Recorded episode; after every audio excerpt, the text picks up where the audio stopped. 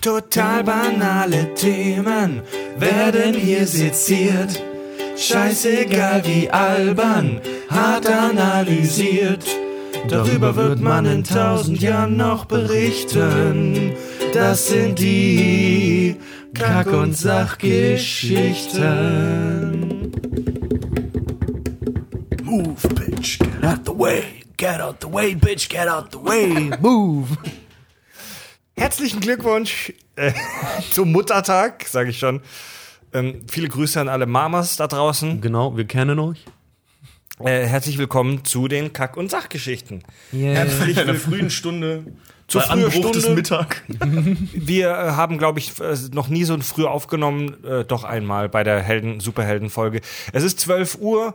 Wir hatten die unglaublich dumme Idee, an einem Sonntagvormittag live zu streamen, im Frühstücksstream äh, Stream bei Facebook. Wir sind live, es sind auch schon rund 20 Hörer äh, mit dabei. Ähm, schön, dass ihr da seid.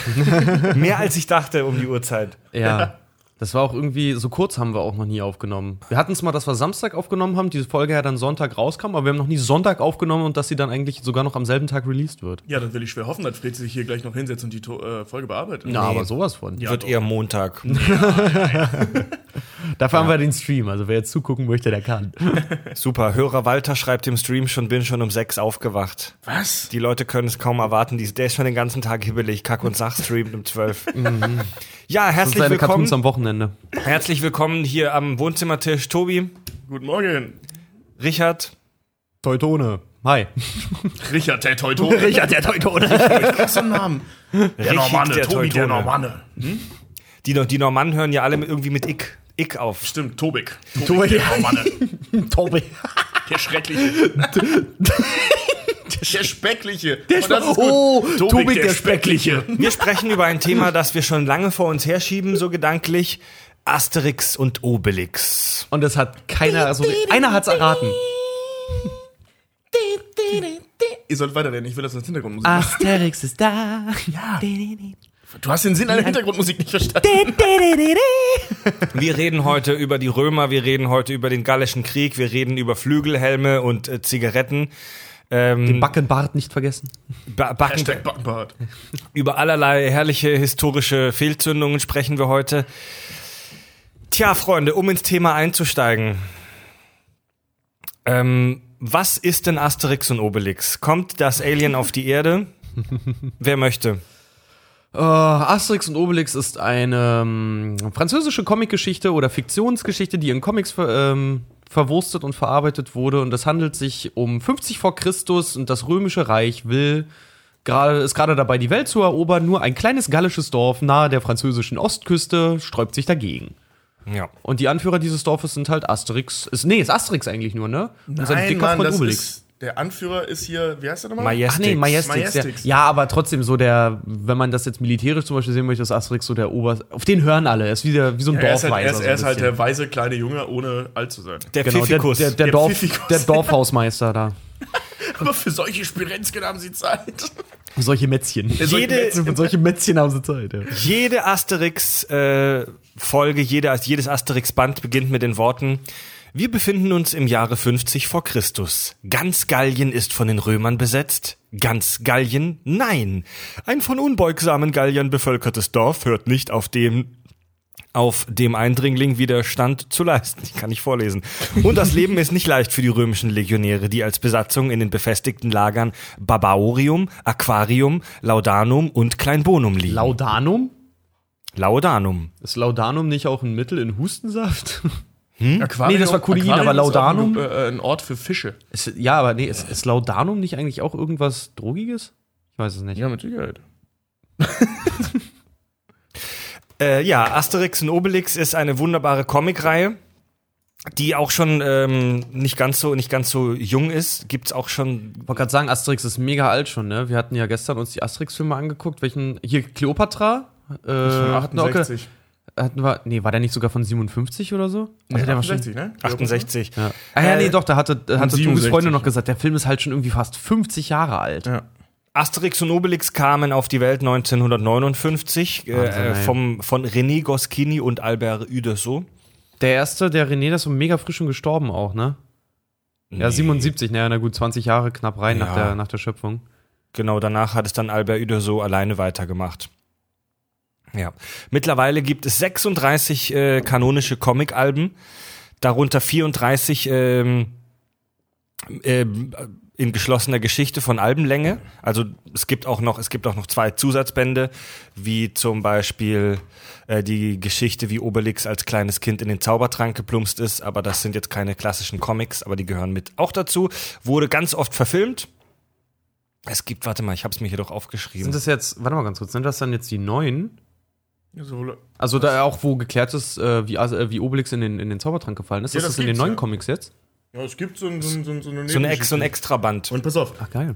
der Titel ist mega schwer zu erraten. Er ist, wie Obelix als kleines Kind in den Zaubertrank geplumpst ist. so heißt er auch. No shit, Sherlock. Es gibt neun Cartoons mittlerweile, Cartoon-Verfilmungen. Und es gibt vier Realfilme, über die wir vielleicht auch noch mal später sprechen. Ja, müssen wir auf jeden Fall drüber sprechen, weil da gibt's äh, wunderschöne Aufs und Abs. Oh ja, Ups Ja. und Downs. Ja. Wie sie langsam, wie sie noch im ersten Film versucht haben, so halbwegs seriös zu sein und das einfach dann nur noch blöde Lass- lass uns danach französische einmal Filme die vier Filme Ja, kurz äh, auf jeden Fall, mega gerne. Dazu habe ich nämlich einiges zu sagen. Ey, hör auf, sowas heute nicht bringen. Ich kann sonst echt nicht an mich halt das die ganze Zeit loszukichern wahrscheinlich. Wir haben uns übrigens gestern Abend alle getroffen mit ein paar Freunden und haben ähm, hier einen Asterix-Marathon gemacht in Vorbereitung auf diese Folge. Mega geil. Wir haben dabei festgestellt, dass Son Goku nicht der stärkste Comic-Charakter aller Zeiten ist. Und wer? Bleibt dran, dann werdet ihr es erfahren. Das Ganze erfahrt ihr nach einer kurzen Werbung. hm. Nee, aber war einfach herrlich. Wir haben auch angefangen. Wir haben äh, Asterix der Gallier, weiß ich nicht, habt ihr den später noch geguckt? Weil ich musste ein bisschen früher los. Äh, Der lief ja vor ein paar Tagen im Fernsehen, dann haben wir den ja beide zufällig noch gesehen. Ja. Und der ist leider. Der ist nicht So gut gealtert. alt. Nee. Der ist irgendwie ein sehr, wie so ein sehr langsamer, sehr dröger Kinderfilm irgendwie also mittlerweile. er ist leider Ja. wirklich schwer noch zu schauen. Aber alle anderen Asterix-Filme ab Kleopatra und Co. sind einfach. immer besser. Ne? Ja, das Cle ist- Mhm. Kleopatra war ja auch noch schwierig zu gucken, ähm, also hier und da zumindest. Zumindest, also die Dramaturgie wird so schnell und so einfach abgearbeitet, also das widerspricht völlig unseren Sehgewohnheiten. Ja, mittlerweile Und- schon. Vor allem, du bist halt als, als Kind hast du es halt einfach wieder dieses typische, Ja. als Kind nimmst du es halt einfach hin und heute als Erwachsener, wie oft haben wir gestern noch wieder da gesessen, die sind aber leicht zu überzeugen. Und dann werden die halt immer besser. Was haben wir danach geguckt? Ähm, äh, Asterix erobert Rom. Erobert Rom ist ja auch von super vielen der Lieblingsfilm. Ja. Und halt Asterix bei den Briten. Der, der, was ja absolut meine ab absoluter Lieblings-Asterix ist. Und danach Asterix bei den Briten Realverfilmung. Und darüber sprechen wir gleich. Darüber sprechen Danach habt ihr euch noch eine Realverfilmung Ja, reingezogen? die von, von den Briten, also auf, Oh. äh, im Auftrag äh, ihrer Majestät oder so heißt der. Ach du Scheiße. Ist das der, wo Bully auch mitgemacht hat? Nee, nee, das, war das der bei den der bei Olympischen Spielen. Hm. Lasst uns doch erstmal so ein bisschen ganz grob über diese Welt sprechen, über die, die Story. Ah, mega gerne. Grundsätzliche Story. Also, wir haben dann, wir haben da, wir sind so in der großen historischen Zeit des römischen Reiches. So die, die Römer dominieren praktisch die halbe Welt, sind wirklich, stehen voll im Saft, sind auf ihrem Höhepunkt. Julius Caesar als uneingeschränkter Herrscher äh, an der Spitze dieses römischen Heeres überwalzt praktisch ganz Europa. Ganz Europa? Nein. Ein kleines Dorf leistet Widerstand. Also es gibt dieses kleine Kackdorf, Das keinen Namen hat. Das keinen Namen hat. Doch, irgendwo habe Nee, ich. nee, nee, nee, das nur, immer nur das kleine gallische Dorf oder so wird das genannt. Das Okay, dann habe weil ich hatte nämlich, ich hatte nämlich die französische Bezeichnung gelesen und dachte, dann heißt es wahrscheinlich so. wirklich das kleine Nee, das heißt ich dachte nämlich, das wäre der Dorf. Name daneben. Ja. Kannst du sehen, wie scheiße ich mittlerweile Französisch kann, ey. Also wir, wir wissen, wir wissen, wir wissen ganz gut grob, wo das Dorf liegen soll. Man sieht ja auch am Anfang der Comics immer diese Karte. Also es befindet sich in der heutigen Bretagne, also im Nordwesten Frankreichs. Ich wusste gar nicht, dass der Nordwesten Frankreichs Bretagne genannt wird. Ja, doch. Das klingt, klingt für mich halt so. Wieder was gelernt, Richard. Die Breton, die Bretagne und man sieht halt auf dem Bild auch, dass das oben am Zipfel ist, direkt am Meer. Wir wissen, welche Römerlager sich darum befanden, Kleinbonum, Aquarium, Laudanum, ähm, Barbaorum. Wir wissen aber nicht, wie dieses Dorf heißt und es wird auch nie genannt. Und es, es haben auch schon viele Fans versucht, das in der echten Welt zu spotten, aber es kann, konnte nie eindeutig äh, eingegrenzt werden, wo das ist. Naja, egal, dieses, dieses Kaff, dieses Kackdorf, in dem gefühlt irgendwie nur 20 Leute wohnen. Und alles voll die Barbaren und voll Ja. die Wilden. Vor allem hast du mal gesehen, wie wenig Frauen da sind? Gute Mine oder wie sie heißt, die muss ja da auch die, wie Schlumpfine, so die Stadtmatratze sein. Ey. Warte mal, ist das nicht die Frau von Majestic? Ja. Wow, Wow. Faller, Das ist so geistig krasser, gute die Mine. einzige Junge da, weißt du? Wow. Und diese Altenpflegerin, die sich die ganze Zeit um diesen notgeilen alten Sack kümmert. Die gibt's ja auch noch. Ja. stimmt. Stimmt. Und dieses, dieses kleine Dorf leistet seit, seit eigentlich immer schon dem großen römischen Heer Widerstand mit Hilfe von Drogen. Die haben nämlich einen, einen Druiden, Miraculix, Miraculix, ja, das Wundertütchen Der- der, der, der Kochkunst. diese, Nummer mit bei, bei dem Film, wo Nummer Robis, also bei dem Realfilm, wo Nummer Robis da steht, ich habe einen Verwandten in, in, in Gallien, er heißt Spaghettix. Spaghetti. Nein, Nudel, Nudelix? Irgendwas mit Nudeln. Ja, Irak. Knorfix nennt er ihn doch auch einfach. Knorfix, genau, genau, genau. äh, Spaghettix. Knorfix. Irgendwas mit Nudeln. Miraculix. Ich dachte halt als Kind immer, der heißt so wegen den Miraculi-Nudeln, Miraculix. ja, ja, genau. Ja, ja. Das habe ich auch gedacht. Tütchen drauf und drüber, ne? So funktioniert der Zaubertrank. Genauso also- leuchtet und schmeckt er sicherlich Also die auch. haben auf jeden so das Dorf hat einen Druiden und der ähm, kann einen ganz bestimmten Trank brauen. Das ist so ein bisschen Kräuterleck, äh, Krötenlecktee, glaube ich. Ja. Den er da zusammenbraut. Jedenfalls, Was für ein die Tee? trinken so Krötenlecktee. Ach so. Also aus der, die, also Oh, leckst du etwa Kröten? Nein, Marge, ich lecke keine Kröten. Hypnokröte. Ja, genau, die haben halt äh, einen Zaubertrank, von dem wir echt nicht wissen, woraus er besteht. Es wird hier und hier und da wird mal eine Zutat gedroppt, sowas wie Misteln. Das, Es das ist- wird immer gesagt. Ich wollte gerade sagen, er geht ja auch immer, er geht ja auch immer Kräuter schneiden mit seiner Sichel, aber es ist halt auch immer, er hat immer, in jedem Film auch siehst du immer was anderes. Manchmal hat er auch Hummer da drin oder so eine ja, genau. Scheiße. Hummer, Hummer, weiß man, ist ein fester Bestandteil. Ähm, aber ich glaube nur aus Geschmackgründen. Ganz genau. Ähm, dann gibt's noch, also was man noch weiß, ist, dass das mit Erdbeeren verfeinert werden kann, damit das so ein bisschen nach Wein schmeckt. Und dann hat er auch immer irgend, irgend, irgendein Pulver eine drin. Zutat Und, wurde mal fest. Also, Also Misteln auf jeden Fall. Misteln, Hummer. und den leuchtet Geschmack. immer so leicht, so leicht goldgelb dann am Ende, ja. ne? Der, der schimmert immer so leicht, wenn sie den dann trinken Genau, und den nochmal und, siehst. und so ein Zeug, das irgendwie nach Fertiglösung klingt. Irgendwie so Mhm. Zaubertranksix oder sowas. Irgendwie so ein Dominantix oder so. Mhm. Irgendwie so ein. Er hat auf jeden Fall, er hat, er hat. Kreu- du siehst ja auch, glaube ich, ähm, bei, ich glaube, Operation Hinkelstein siehst du das ja auch. Da haut er auf jeden Fall, er haut haufenweise Kräuter rein. So ganze äh, Kräuteräste ja auch, also so Beerenäste quasi, ne? Dann noch Hummer, ja, kannst du verfeinern mit Erdbeeren. Und irgendein Pulver, irgend so drei, vier Pulver macht er immer noch rein. Dann, dann leuchtet das auch immer so in tausend Farben. Und wenn er fertig ist, dann glimmt er immer so Ja. geil. Man, man weiß aus irgendeiner Folge, dass der Zaubertrank wohl wie Gemüsesuppe schmeckt. Er kann aber, das erfährt man in Asterix der Gallier von Miraculix, alternativ auch zubereitet werden als Fischsuppe, Käseomelett, Ente in Orangensoße oder Schokoladenmus. Also die eierlegende Wollmilchsau der Suppen, ja? Dieses Zeug ist so, das ist die beste Droge auf diesem Planeten. Es macht dich stark und du wirst überheblich. Perfekt. Es macht ja, und es schmeckt, wie du willst. diese, dieser Zaubertrank macht dich unglaublich stark. Also er ist ein unglaublich heftiger Body-Stimulator. Ähm, Aber nicht un unsterblich. er macht dich aber nicht, und darüber Und haben wir nicht gestern auch unverwundbar. Darüber haben wir auch diskutiert. Es scheint zwar manchmal so, dass die unverwundbar sind, so wie die da durch diese römischen Heere durchfegen. Er macht dich aber nicht unverwundbar. Ja. Ähm, wir haben Obwohl man auch gestern immer ganz sagen lange muss- darüber äh, diskutiert.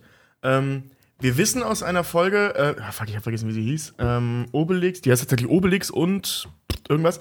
Da trinkt Obelix nochmal einen kräftigen Schluck Zaubertrank und verwandelt sich in Granit als Ach so, das, ach, das war gestern, wo wir, ich weiß gar nicht, wer das erzählt hat. War Helm das hat das haben- erzählt. Und, ja, genau, äh, dass, dass er sich in Stein verwandelt, dann haben wir das erstmal nachgeguckt. Tatsächlich, Ja, eine der, ist so, Neben, der genau. Nebenwirkungen einer Überdosis des Zaubertranks Du ist, dass, dass du zu Granit wirst. Ja. Und deswegen hatten wir die Theorie, dass Obelix, weil der wirkt ja wirklich unverwundbar, also der wird ja auch äh, mit dass er so Stein- kurz Schwertern davor ist, oder was? Genau, dass seine Haut schon granitartige Züge angenommen hat.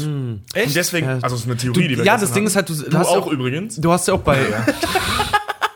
Das ist schon lange Das war her, gestern ein witziger Abend. Abend, wirklich. Aber das haben wir auch gesehen in der Cleopatra, in dem Cleopatra-Film. Äh, er wird halt auch auf dem Piratenschiff. Die gehen halt mit Messern, Fackeln und Forken auf ihn halt los und Obelix macht's halt nichts aus, ne? Ja. Also ich vermute, dass er schon äh, leichte Erscheinungen oder dauerhafte leichte Erscheinungen dieser Granitierung, eingetragenes Markenzeichen. Gratinierung. Er ist so leicht mit Käse überbacken. Nein, nicht Gratinieren. Eine Granitierung, also er hat einen leichten Granitfilm auf seiner Haut. Ja. Also, weißt du, so schon verengte, Poren. beziehungsweise verstopfte, wie heißt das? Poren? Versteinerte Poren. Hautzellen, Mann. Zaunzähne. Zaunzähne. Boah, Leute, also heute ist, heute Morgen sind wir echt nicht auf der Höhe, ne? Kinder. Ähm, lasst uns mal so ein bisschen ähm, nicht gleich in Details reinspringen, lasst uns mal wirklich gerade kurz bei den Figuren bleiben und die einzelnen Figuren der äh, Geschichte vorstellen. Da haben wir natürlich den Titelhelden Asterix. Asterix, der blonde Gallier mit dem herzhaftesten Schnauzbart, den ich je gesehen habe. Ja. Ast Asterix, kleiner Pfiffikus. Die kleine Wund gallische Wundertüte. Dieses Wort wird bei Asterix und Obelix, glaube ich, benutzt. Er ist ja. so der, der kleine Pfiffikus. Der kleine, kleine Pfiffikus und die Fettbacke oder so. Ja. Die Fettbacke. Ja, so ähnlich. Wie, wie könnte man Asterix, wie ja. könnte man Asterix charakterisieren? Asterix ist ein kleiner, cleverer, ähm, so, so linkisch. So ja, ein kleiner ist, linkischer Bub. Ja, er ist so. Mittleren Alters. er ist so frech halt irgendwie, so ein jung, jung gebliebener, kecker Typ halt. Genau. Ne? Und er ist also, äh, Asterix und Obelix als Gespann ist praktisch, Obelix ist der Körper, Asterix ist der Kopf. Ja, genau. Ja. Obelix ist die Muskeln, aber Obelix ist viel zu naiv und gutmütig und bequem ja, halt auch großes, einfach. Und Asterix ist so der, der, der Überredungskünstler, der Stratege, der Taktiker. Genau. Ja. Hatten wir gestern auch schon, so die, die perfekte Kampfmischung eigentlich. Obelix die Muskeln und er der Taktiker, die ja, permanent total. zusammenhängen eigentlich. Ja, das, ist, das ist wie in so einem Rollenspiel, weißt du? Du hast Obelix als Tank nach vorne, dann hast du hinten so äh, Asterix, der kleine, schnelle Assassin-Typ, und dann mhm. hast du mhm. Miraculix als Mage dahinter, der die halt die ganze Zeit mit so einem hm. mit so Potions pullt pusht. Ich, ich kenne mich in der Gaming-Sprache nicht aus. Das heißt, der bufft ihn halt. Der bufft ihn halt, genau. Der bufft ihn, also am, am, in, auf der allerersten der den Seite. Buff rausgibt immer für alle. Auf der zweiten Seite der Comics werden die Figuren ja auch immer noch mal kurz beschrieben und da heißt es bei Asterix, er, er ist der Held dieses Abenteuers, ein listiger kleiner Krieger voll sprühender Intelligenz, dem alle gefährlichen Aufträge bedenkenlos anvertraut werden. Asterix schöpft seine übermenschliche Kraft aus dem Zaubertrank des Druiden Miraculix. Ich, ich meine mal gelesen zu haben, dass es eigentlich ursprünglich ein bisschen bisschen auch wie bei den Simpsons äh, nicht zu Anfang erstmal nicht um Asterix gehen sollte, glaube ich, in dieser ganzen Comicreihe, ne? Habt ihr das, auch gelesen? Sondern? Also der erste Hälfte hieß Asterix der Gallier. Es soll, ja, aber es sollte erstmal, so als das entwickelt wurde, sollte es erstmal nur generell um diese, dieses gallische Dorf gehen. Und dann irgendwann im Laufe der Story, der Storyentwicklung haben sie gemerkt, sie brauchen doch, sie brauchen Titelhelden, weil einfach so. so, dass alle quasi wichtig sind. Damit hat es irgendwie nicht so richtig funktioniert. Und dann haben sie Asterix so gemacht. Ja. Jetzt schreibt hier gerade Hörer Michael, Asterix und Obelix ist gleich Terence Hill und Bud Spencer, oder? Ja. Mhm. Absolut. Ganz ja. klassisch. Buddy, mhm. Das ganz klassische Buddy-Movie-Motiv. Ja. ja. Du hast so zwei Typen wie Pech und Schwefel, die sehr, die, die sehr unterschiedlich sind. Die du weißt doch nicht, warum die zusammenhängen, ne? Die hängen einfach zusammen und ja. gehören einfach auch zusammen. Das, das ist eine Sache, die musste ich dem Film gestern lassen. Da wurde zum ersten Mal, leider ein bisschen schlecht, aber zum ersten Mal thematisiert, dass es zwei mit 40er Männer sind, die mit einem Hund zusammen wohnen. Hm. Und ob das nicht ein bisschen schräg ist. Das fand ich ganz so cool, in dem Film, dass das thematisiert wird. Ist ja nicht so schön. Sie sind ja 50 vor Christus, also von daher sind sie noch gut. Ja, da, da, ist, da, ist, da war das noch so.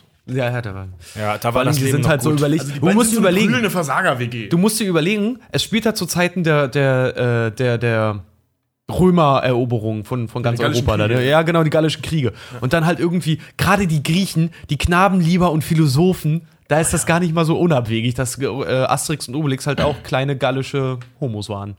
Ja. Auch schwul waren die Leute schon. Vor allen Dingen auch beide, ja stimmt. Äh, beide sind Franzosen. Vor allen Dingen auch beide, ja stimmt, haben einen kleinen Hund. Obelix isst sehr gerne und dann auch mal mit seinem komischen, äh, beide mit ihren schönen Schnauzbärten halt auch noch so. Die sehen halt wirklich aus wie frisch vom CSD. Ich kann mir vorstellen, Klamotten dass die beiden ein Paar sind. Asterix, Asterix ist ja auch so ein bisschen der moralische Kompass, oder? Mhm. Ja, er ist halt so ein kleiner, das ist ein guter Junge. So. Ein Klugscheißer. Ja, auch. irgendwo schon. Und ein kleiner Filou. Findest du? Ja, doch. Also der, ähm, er ist so ein kleiner Charmeur halt einfach. Ja, genau. So ein genau. Filou ist er jetzt nicht, aber er ist so ein, so ein Bezirzer. Ja, der ja, wickelt halt jeden so um den, Fing, um Finger. Moment, das sind, das sind Kindergeschichten. Natürlich gehen die nur bis zum Bezirzen. Mhm. Du meinst, der ist mal richtig über Fall geballert, ja? nee, das war Obelix. Ähm, können, Obelix ist doch Können wir über die. Fallballer. Lasst uns die sexuellen Präferenzen von Asterix und Obelix vielleicht erst später besprechen. mm. So interessant das auch ist, ich muss kurz meine Banane runterschlucken, mein Frühstück. Mm. Ach ja, ich habe meinen zweiten, Asterix, meinen dritten Kaffee. Asterix ist so der, einerseits ist er wirklich so der Saubermann. Er weiß immer, was zu tun ist. Sein Urteil steht wirklich über allem, über dem alle, alle anderen Gallier in, dieser, ähm, in diesem Dorf. Er hat's voll drauf, er weiß immer, was zu tun ist, er hat den Plan, aber er kann auch manchmal ein Wichser sein. Asterix ist nämlich, wird nämlich auch oft als kleiner Choleriker dargestellt. Ja. Mhm. Ich wollte gerade sagen, er hat so ein bisschen dieses kleiner Mann-Syndrom, ne? Ich meine, er brüllt mal eine Geisterarmee zusammen und die Geisterarmee hat Angst, ja. weil er schlafen will. Ja, ein bisschen, ja, wollte gerade sagen, ein bisschen, bisschen cholerisch, ein bisschen dünnhäutig dann, wenn es nicht nach seinem Willen geht. Ne? Man, man, es gibt aber Stimmt, auch, er weist das doch Obelix immer zurecht. Und das regt der Obelix auch immer so auf. Äh, es gibt, äh, ich glaube, das war in der ersten Realverfilmung auch Thema. Ähm, also zumindest, also ja, das war, glaube ich, in dem ersten Film, wo ähm, Asterix so eine lösende Idee hatte und das ganze Dorf ihm nicht zugehört hat. Oder war das bei Operation Hinkelstein? Ich weiß gar nicht. In irgendeinem Erzähl mal weiter. Äh, in irgendeinem Film, also äh, ob Naja, der erste- Comic oder Realfilm, weiß ich nicht mehr. Der erste Realfilm ist ja auch Operation Hinkelstein, teilweise. ja, genau. Hm. Äh, und da wendet sich das ganze Dorf gegen Asterix, weil niemand glaubt, dass seine Idee funktioniert. Und die hauen dann ja auch ab und denken, der Himmel wird den auf dem Kopf fallen und Asterix bleibt da. Das war Operation Hinkelstein. Hm. Mit, mit, ähm, mit äh, Miraculix zurück im Dorf, weil er glaubt, dass wir das schaffen können, bla bla. Ich, äh, ich werde dafür sorgen, dass wir den Zaubertrank wiederbekommen. Genau. Und kümmert sich dann um den lidierten Miraculix. Und ähm, das ist, glaube ich, das einzige Mal, zumindest das einzige Mal, das ich kenne, wo sich das Dorf dann halt nicht auf Asterix verlässt und was für die super schlecht ausgeht. Ist das nicht sogar auch, äh, lassen die nicht sogar auch von ihm ab, weil er vorher sogar schon irgendwie Scheiße gebaut hat? Ja, der hatte vorher irgendwie ein paar Mal missgebaut, dann ist er da dieser, ähm, dieser, dieser, dieser Seher, Ja, der ist Lügnix. Lügnix. Und ähm, der Lügnix, der sorgt dafür, dass die Leute ihm nicht mehr. Der vertrauen. hetzt, genau, der hetzt die auf gegen ihn, Genau. ja. Dann haben wir Obelix, die zweite Hauptfigur. Unglaublich fetter Typ, der aus irgendwelchen Gründen nur mit einer Hose bekleidet ist, die er sich bis über die Brustnippel hochzieht. Und wie Tobias gestern festgestellt hat, der ist zwar fett, aber der hat Brustmuskeln. Ja. Ohne Scheiß.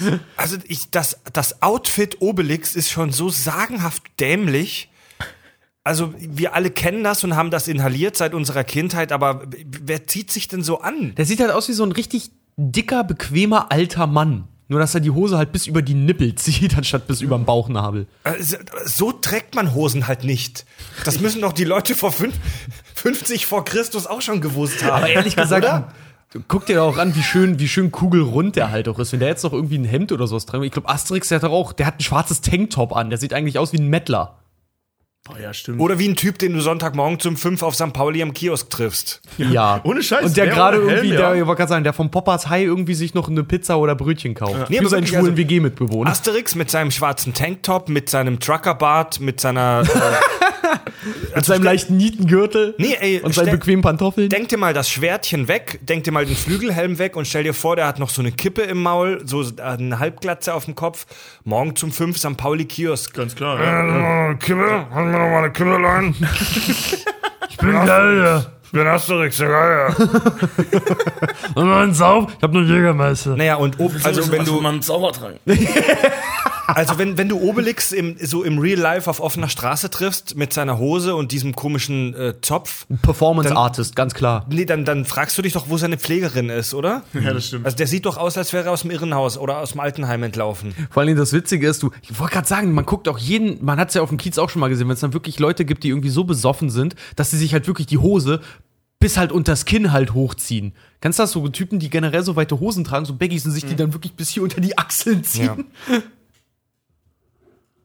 Vor allem, wer, das- wer war das näht die 50 vor Klamotten? Christ- Christus eine recht unbekannte, für uns aus heutiger Sicht, aber damals schon modische Kriegertracht bei Obelix. Das ist durchaus möglich. Vor allem seine Dass der gallische Krieger, der übergewichtige gallische Krieger nur in Hose bekleidet war. Vor allem ist euch mal aufgefallen, dass die Hosen von Asterix als auch von Obelix die französischen äh, Flaggenfarben sind. Ah. Obelix macht zwei Drittel dessen aus und Asterix den Rest dann. Er hat ja dann das Rot, das ist ja dann, ich glaube, für Freiheit oder Brüderlichkeit. Ich weiß nicht, wofür das stand. Naja, also ob das jetzt Absicht ist oder nicht, aber es ist korrekt. Obelix ist bekannt, äh, hier steht Ich habe das irgendwo mal gelesen, dass, dass das wohl Absicht gewesen, also so dann später zur Absicht erklärt wurde. Aber ob das jetzt stimmt, keine Ahnung. hier in der Beschreibung von Obelix in jeder, in jedem Heft steht auch, er ist großer Liebhaber von Wildschweinen. Er ist sagenhaft fresssüchtig. Er frisst wie ein Schwein. Mannequin Pix, der Koch der Titan. Genau, in welchem Film war das? Asterix äh, Erobert Rom. Oder Bei Asterix erobert Rom ist, muss er ja diese Prüfungen bestehen. um zu beweisen, dass sie Götter sind, um dann über Rom zu herrschen. Und eine Prüfung ist halt eben die Küche von, von, von Mannequin Pix, Titanen. zu bestehen. Na, alles, alles äh, zu essen, was er ihm vorsetzt. Genau, und ähm, Obelix geht da halt rein und meckert schon, "Äh, ich hab den Tag nicht gegessen. Und frisst halt wirklich, das ist so irre. Also, das, der letzten Gang, den wir sehen, bevor so rausgefadet wird, ist äh, ähm. Elefant gefüllt mit Oliven. Ja. Und, und dieser Riesenberg Kaviar, den er da kriegt. Und äh, der rennt dann irgendwann heulend raus, weil er die ganze Küche leer gefressen hat. Und Obelix so, der hat mich einfach nach der Vorspeise sitzen lassen. Also auch unheimlich plumper Humor an der Stelle. Aber da erfahren wir, er ist nicht nur sagen und verfressen, sondern er kann offensichtlich unendlich viel essen. Er hat praktisch so ein schwarzes Loch Ja. im Magen. Hm. Geht alles Aber in bei den der Kraftjagd muss er ja auch eine unwahrscheinliche Menge an Kalorien verbrennen. Ja, definitiv. Ne, also ich meine, sein Überleg mal, Körper wie ist leicht ja- er auch ganze, ganze Galeonen an Gegnern ja auch jedes Mal weghaut. Ja, eben. Weißt du, überleg mal, der, der Körper ist auf einer, ähm, also ne, durch, durch den Trank ja unheimlich leistungsgesteigert. Ja. Ja, also die werden schneller und die werden stärker. Und Obelix hat das als Dauerzustand. Also er ist Oh, immer also- stärker und schneller Das als heißt, alle anderen. dauerhaft Das heißt, ges- gesteigerten Metabolismus, so, ja? ja, genau, sowas in der Art. Also der muss eine unfassbare Energieverbrennung in seinem Körper haben. Lasst uns über die genaue Wirkung des Zaubertranks später noch philosophieren. Lasst uns erstmal weitergehen bei Figuren den Figuren. weitermachen. Beziehungsweise bei Obelix sind wir noch lange nicht fertig. Obelix ähm, will nicht wahrhaben, dass er adipös ist. also wenn irgendjemand, Klassische Verdrängungsmechanismen hier schon früh erkannt. also wenn irgendjemand sagt, dass Obelix wäre dick, rastet er halt voll völlig aus. Der Ding, ich sehe, die zwei Oder- Dicken da drüben, die zwei Dicken, hier gibt's nur einen Dicken und der ist nicht dick. Oder er, oh, ja, genau, das ist, oder das ist der zweite Verdrängungsmechanismus. Er, er ignoriert es halt völlig. Da, war, war das bei Asterix bei den Briten? Ja, genau, mit den Der- zwei Dicken, ja. Der Dicke und dann guckt er sich um, wo ich sehe hier niemanden, der dick Ja, ist. also das, das kommt so ziemlich in jedem von diesen Comic-Filmen äh, äh, kommt das vor. In den Heften ist es, glaube ich, immer ein bisschen unterschiedlich. In den Filmen kommt im- immer einmal der Satz, Dicken, ich sehe hier keinen Dicken. Und dann eben einmal die zwei Dicken da. Zwei Dicken, hier gibt's nur einen Dicken. Und der ist nicht dick. Er ist äh, beruflich Lieferant für Hinkelsteine. Lieferant? Ja. Also sein Job ist es, diese riesigen Hinkelsteine, diese spitzen, großen Steinkegel ins Dorf zu bringen. Er ist halt so etwas von schlichtem Gemüt, ne? Obwohl, man, obwohl ich mich auch immer gefragt habe als Kind, ob äh, dadurch, dass er in den Zaubertrank geplumpst ist, ob ihn das doof gemacht hat. So ein bisschen. So ein bisschen Forrest Gump-mäßig, weißt? Eine der Nebenwirkungen des großen Zaubertranks. Ja, kann ja sein Konsums. halt, ne? So, dass Miraculix das ganze Dorf halt unterjocht, indem er den hier und da mal so ein bisschen Zaubertrank gibt und dann aber still und heimlich eigentlich die Oberhand hat, weil die langsam dumm werden. Meinst du, das aus großer Kraft folgt großer Schwachsinn? Das ist tatsächlich jetzt schon am Anfang schon eine ganz gute Fantheorie. Das ist gut, Mir- dass Miraculix die alle dumm hält. Es gibt ja auch, Miraculix hat ja auch seinen Druidenzirkel, wo keiner halt mit darf, immer in den Wald. Ich glaube, dass die Druiden heimlich über diese ganzen kleinen Dörfer halt herrschen. Alter, das, das, das, das sind die Illuminaten. Ja. Obwohl, gab's da schon Das, die Illuminaten? das ist so eine. Das, Das war ist so eine 50 vor Christus, die haben sich bestimmt irgendwie da schon gefreut. Weil Miraculix ist ja faktisch gesehen zu der Zeit, er ist ein, er ist ein Heide, ne? Er ist voll ja, mit der klar, Natur aber sind ja verbunden. alle, sind ja alle. Aber wir wollen jetzt gleich über Miraculix reden, Das ja. ist ja so eine reale Verschwörung im, äh, in der Welt von Asterix und Obelix. Das findest du jetzt spannender als meine Theorie mit der versteinerten Haut? Komm schon. Die sind beide gut. Die hat hier viel zu wenig Beachtung gerade. Zu, zu diesen, zu diesen Hinkelsteinen, weiß man, weiß man, was mit diesen Hinkelsteinen gemacht wird? Nein, Nein. keine Ahnung. Also wofür ich brauchen weiß nur, die dass er die? die immer nur wirft, aber ansonsten Also, ähm, wo man die sieht, ist hier bei diesen komischen Druidentreffen. Da bauen die so Steinkreise damit. Aber das kann ja nicht Obelix gewesen sein, weil der darf diesen Wald nicht betreten. Also, Ja, stimmt. Äh, keine Ahnung. Vielleicht ist das auch einfach eine Beschäftigungsmaßnahme für einen geistig schwachen Kollegen. Der einfach nur nicht wohin, weiß, wohin mit seiner Ja, Kraft. weil der kann so, ja ne? sonst nichts. Ich meine, der kann, der, der kann ja wirklich, also der ist ja wirklich sagenhaft dämlich. Und den kannst ja auch mit seiner Grobmotorik an nichts Aber die haben auch- Handwerkliches setzen. Deswegen haben die sich wahrscheinlich überlegt, okay, wir müssen den armen Obelix, er ist ja was Besonderes, den müssen wir jetzt irgendwie beschäftigen. Ja, lass ihn Steine von A nach B schleppen, weil das kann er. Er die haben ja Der auch hält sich auch für den besten Hinkelsteinträger der Welt. Du siehst Der ja auch gerade sagen, du, du siehst ja auch bei, bei Operation Hinkelstein, siehst du ja auch, dass die richtig so einen Steinbruch haben, wo die da hin, Ja, oder genau. wo er dann da hingehen kann und dann den ganzen Tag da irgendwie Steine schleppen oder halt auch werfen kann, ne? Er macht ja nicht viel. Er das ist Steine so und danach geht er meistens. Wildschweine jagen. Halten wir den, den, Das den, ist auch echt gut. ja, den etwas einfachen Jungen mal beschäftigt. Der hält sich auch für den besten Hinkelsteinträger. Ich meine, der trägt Steine, das ist keine Leistung. Weißt du, so, das ist. Ist eigentlich auch witzig, weil Obelix, Obelix ist ja als Kind, weiß Niemand trägt so Steine wie du. So, Herzlichen Glückwunsch. Du bist ein ganz besonderer Junge. So ist das. Obelix ist ja als Kind ja auch in den Zaubertrank gefallen. Ist auch so witzig, ne? Ist im Prinzip irgendwie unbesiegbar und ist trotzdem wahrscheinlich schon seit er ein Kind ist, eben weil äh, ihm das passiert ist, mit Samthandschuhen irgendwie angefasst Ja, worden. genau. So, jeder Ja, hat so das, ja, gibt ihm so das Gefühl, dass er, dass er eigentlich, dass er so richtig zu nichts taugt, so, ne? Du, du könntest, da bin ich mir sicher, bei Asterix echt auch so eine psychologische, ähm, so, das, das Psych of Obelix. Oh, jetzt, jetzt, jetzt geht die Fantasie mit mir durch. Der ist more fucked als der Vader. So eine psychologische Arbeit über ihn verfassen. Also Pass auf, ich rate, es ist ein posttraumatischer Stress. Nee, bei- also bei, bei Obelix Kann ist es ja sein. so, er hat ein sagenhaftes Problem mit, mit Konflikten. Also er, Ja. er kann überhaupt nicht diskutieren. Wenn du, wenn du mit Obelix diskutierst, dann ist er entweder beleidigt und schaltet auf Ja. Durchzug oder er rastet total aus. Was ja auch regelmäßig passiert. Fast jede Asterix und Obelix Story beginnt in irgendeiner Weise damit, dass sich Asterix und Obelix über irgendwas in die Haare kriegen. ja. Oder er ignoriert dich halt auch einfach und kümmert sich dann nur noch um Idefix. Also redet dann eigentlich, Ja. was er, was er Ja, seinem Gegenpart sagt. Ja. Genau, das, was er seinem Gegenpart eigentlich sagen müsste, redet er dann zu Idefix. Der Herr Asterix.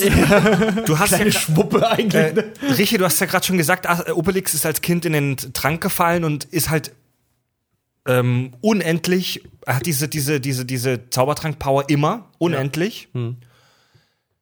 Und das heißt, dass seit seiner Kindheit ihm körperlich eigentlich niemand gefährlich werden konnte. Keine natürlichen Fressfeinde. Er hat keine Feinde und er konnte sich wahrscheinlich auch immer als Kind durchsetzen. Wenn das nicht mal gute Voraussetzungen sind für so einen verwöhnten kleinen Kack-Mamasohn, oder? ja, stimmt. oh ja. Ob er seine Mutter getötet hat? In einem Wutanfall? Nee, die, El die Eltern von Asterix und auch Obelix leben. Die leben alle vier in Lutetia. Also in der. Ach, echt? Ja, ja. Das kenn ich gar in, irg- in, Ich weiß nicht mehr, in welchem Asterix-Comic das war, aber da die kennt, lernt man die auch kennen. war Lutetia nicht generell diese Römerstadt, von der sie dann noch immer reden? Paris ist Lutetia, glaube ich. Ja. oh, okay. Also das ist so die große Stadt. Lutetia. Ja, das ist immer, es kommt doch, also in jedem zweiten Asterix-Heft kommt doch irgendein verschnöselter Typ aus Lutetia in das Dorf. Ja, Paris. Lutetia ist Paris. Es heißt, es wird relativ häufig von Lutetia gesprochen bei Asterix und Obelix, immer in Bezug auf diese große, ferne Stadt. Und Hipster. Da, da kommen immer diese versnobten Teenies und, und so alles. Also irgendwie aus Lutetia kommt, sind so die Großstädter, die dann halt klar. im Dorf nicht klarkommen. Alles Ja. klar. Aber das ist auch echt interessant eigentlich, dass die Figuren bis heute, dass sich niemand bisher so daran getraut hat, die irgendwie so tiefgründig darzustellen, dass sie plötzlich wirklich Personen werden. Weil für mich sind Asterix und Obelix das immer noch so Kindheitsfiguren. Und man weiß irgendwie nichts von, von deren Vergangenheit. Also nicht irgendwas Dramatisches, irgendwas Schlimmes. Die sind einfach so, so, so einfach, wie sie, wie sie dir vorgestellt wurden, so einfach sind sie heute noch. Also Ja, gibt es keine, keine harte Background-Story, dass Asterix Eltern irgendwie an einer vorsinnflutlichen Pockenkrankheit erkrankt sind und dann auch Lutetia mussten oder sowas. Ja, aber weißt du, das ist auch einfach nicht notwendig. Nee. weißt du, ich will auch, Ja, aber ich will auch keine ist- dystopische Vorgeschichte zu den Teletubbies. Ja, das, ist, das ist aber so heutzutage. man halt so. Ja, aber es wird ja mittlerweile Tonus, dass halt irgendwie jede Figur so eine ganz dramatische Background-Story halt kriegt. ja, Die stimmt, scheiße, nicht. wir hatten zu Ashton Ketchum eine. Ja, eben. Asterix Begins.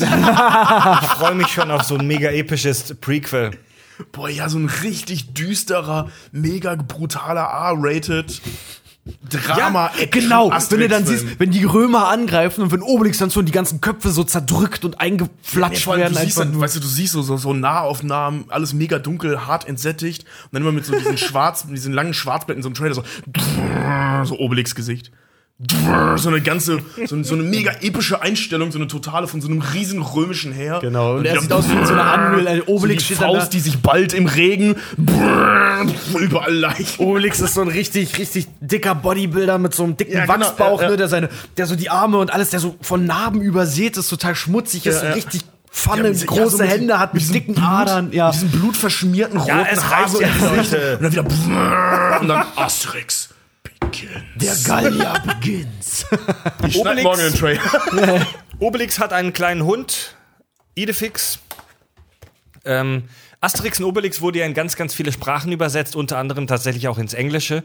Und, und Über 60 Idefix- Sprachen auch übersetzt, ja. Idefix heißt in, äh, in allen englischsprachigen äh, Asterix und Obelix-Geschichten Dogmatics. Ja, auch super. Hast, du's, hast du gelesen, wie äh, Asterix und Obelix tatsächlich in der ersten Comic-Übersetzung in Deutschland kurzerhand einfach mal hießen? Siggi und Barbaras. Ja. Siggi und Barbaras, ja, fand geil. ich mega lustig, Ja. ey.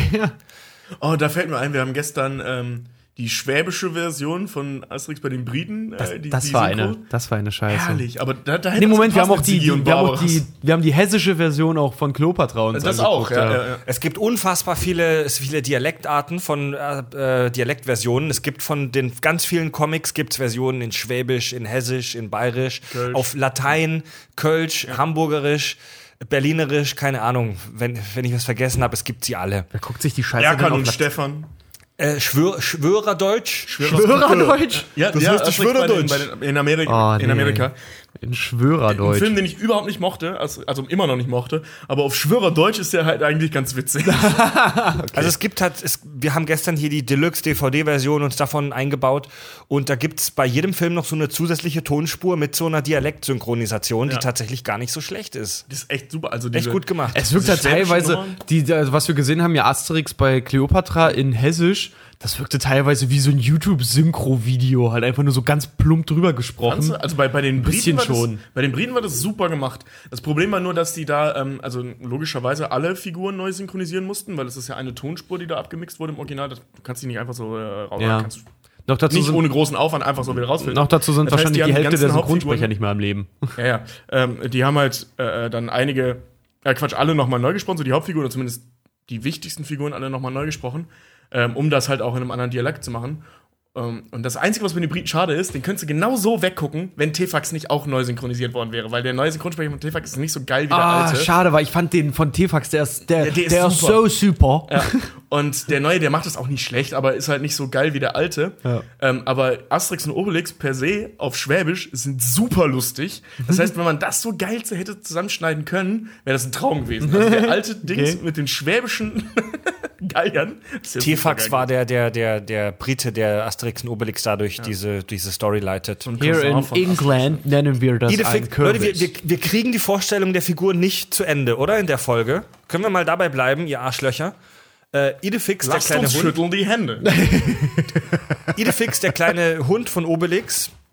Was kann man über den sagen? es ist ein Hund. Es ist ein Weiter. Hund. es ist ein Hund und er ist so sein kleiner, Er ist das Gehirn, wenn Asterix nicht da ist. er ist so sein kleiner Minion halt irgendwie. Er genießt doch wieder den Charme des stummen Charakters. Weil Ja. wer mag Idefix nicht? Er Aber ist, er ist, er ist klüger als Obelix. er Oh ja. ist der einzige als umweltfreundlich bekannte Hund, der vor Verzweiflung aufheult, wenn man einen Baum fällt.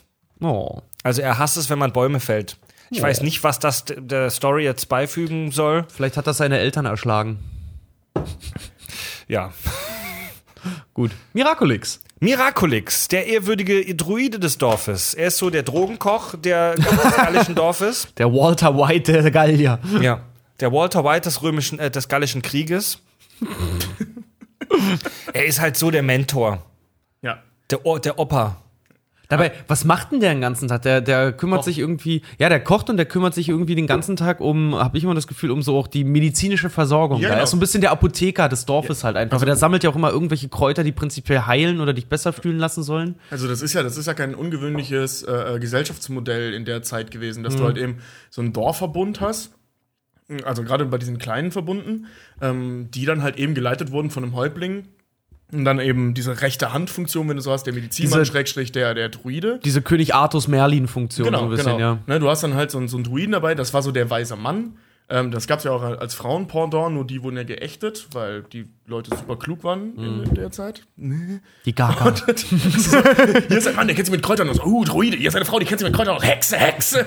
Hä? Ja, ohne Scheiß. super wenig Sinn, aber gut. Stimmt. Jetzt war ja wirklich genau so, aber naja. Und genau diese Funktion hat Obelix eben, äh, Miraculix eben. Also er ist der eigentlich, er ist der Dorfälteste, wahrscheinlich, ja, der ist mehrere hundert Jahre alt, ne, wird, glaube ich, mal gesagt.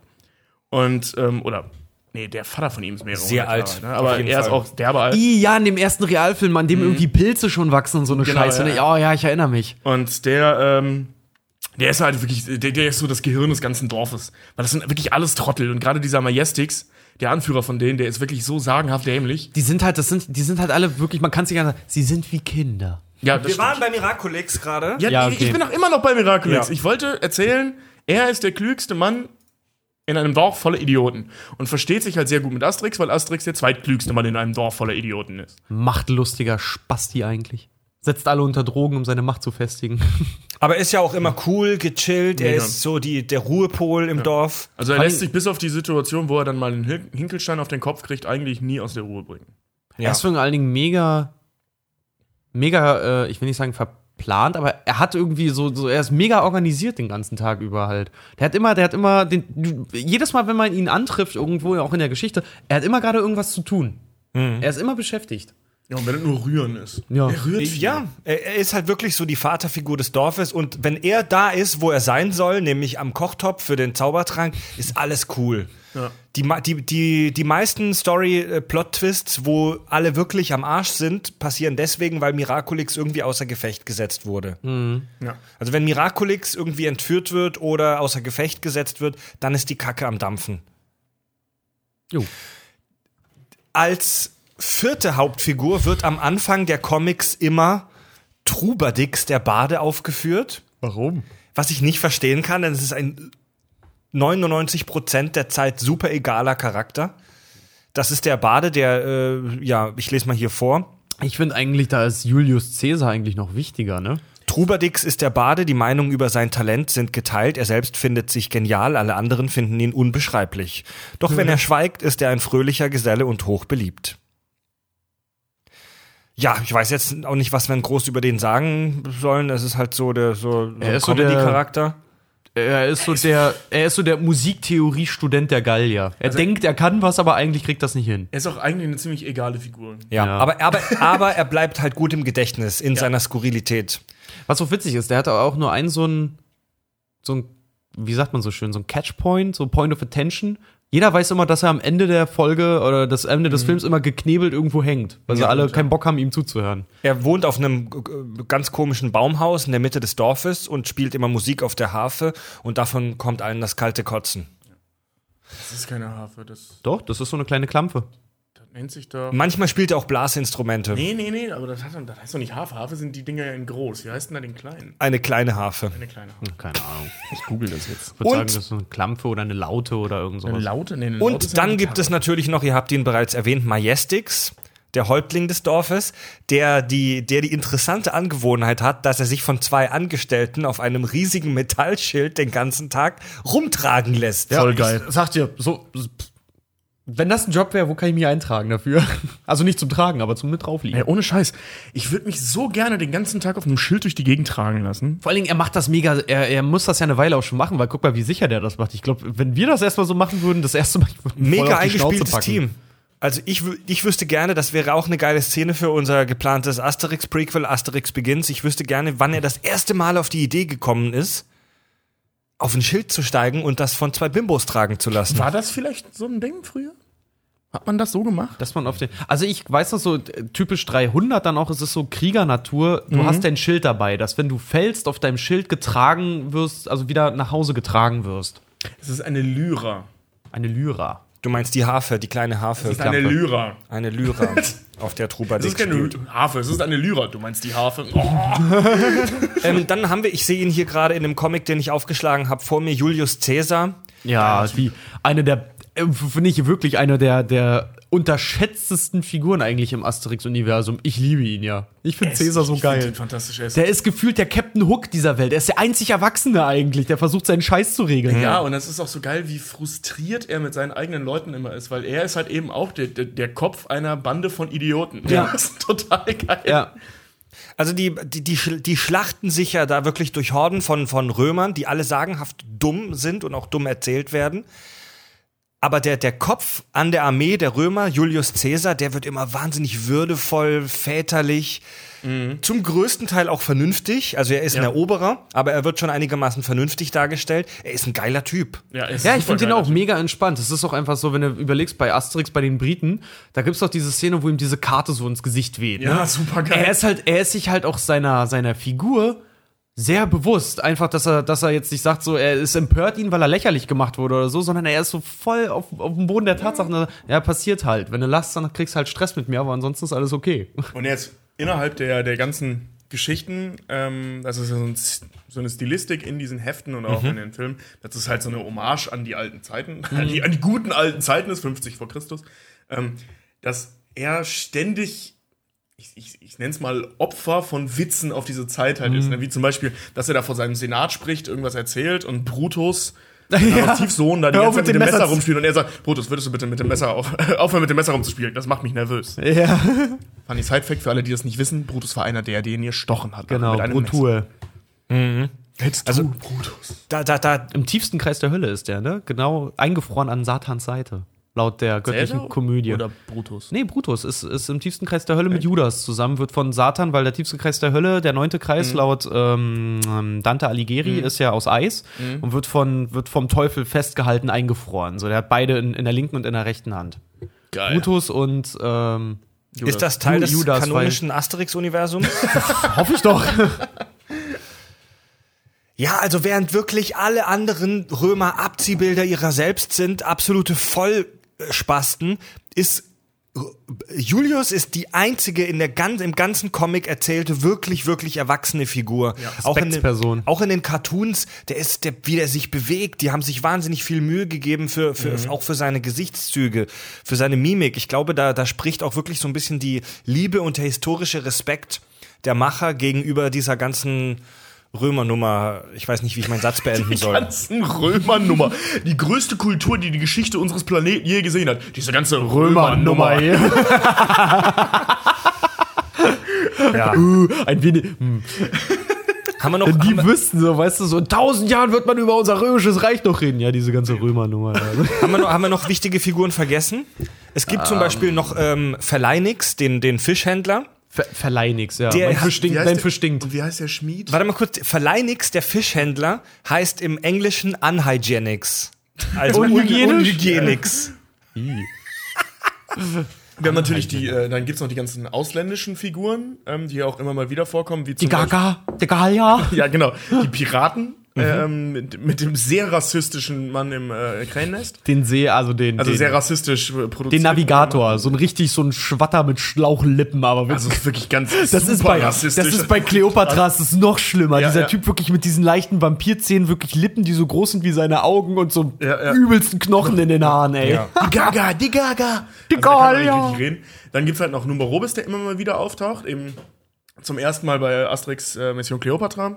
Nummer. Ach, der, der Architekt Der von Architekt, Kleopatra, ja. ein grün, äh, äh, ägyptischer Architekt. Ähm, Dann hat man. dann Tefax, der Brite, Cousin von Asterix. Ja, Nee, sein Vetter. ist so das gleiche, Ist das oder? sein, nee, sein Vetter Vetter, nicht, ist nicht.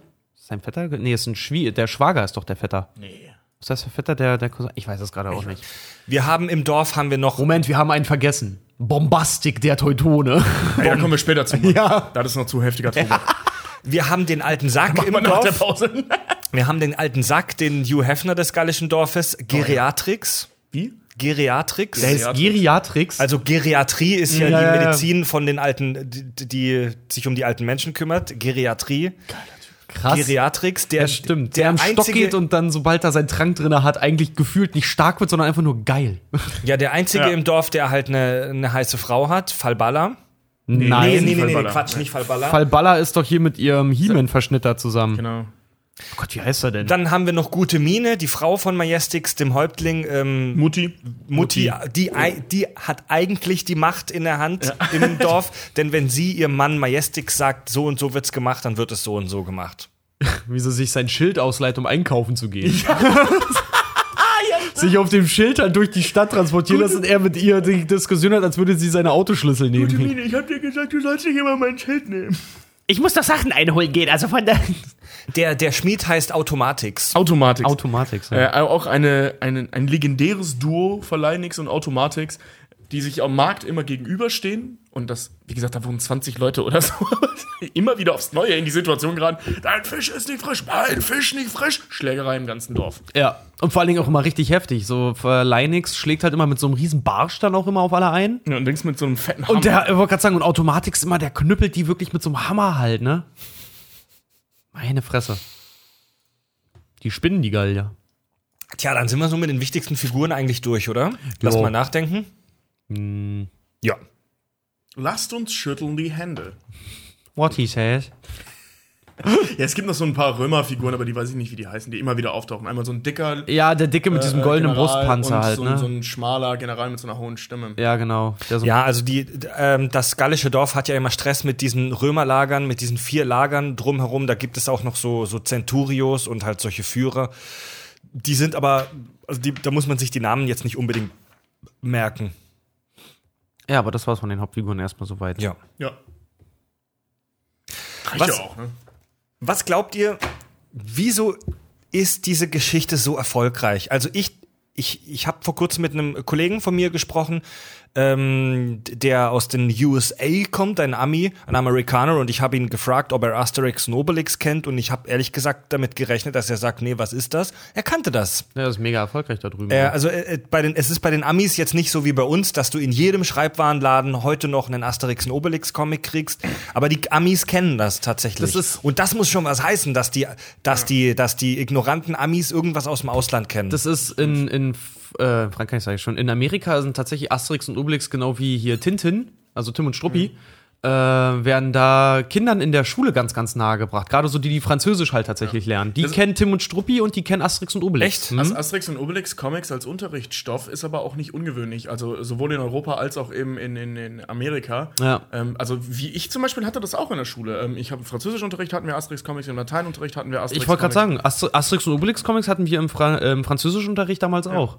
Und es ist ja auch, äh, ähm, also gerade im Lateinunterricht sehr dankbar, weil es ist eine der wenigen Sachen, die überhaupt in Latein übersetzt werden. Völlig zu Recht. Das ist ja auch hier, Ähm, welches, welches kommt? Barbaras, der Wikinger oder so? Keine Ahnung. Ähm, jedenfalls, äh, auf Latein übersetzt meinst du? Ja. Alle, glaube ich sogar.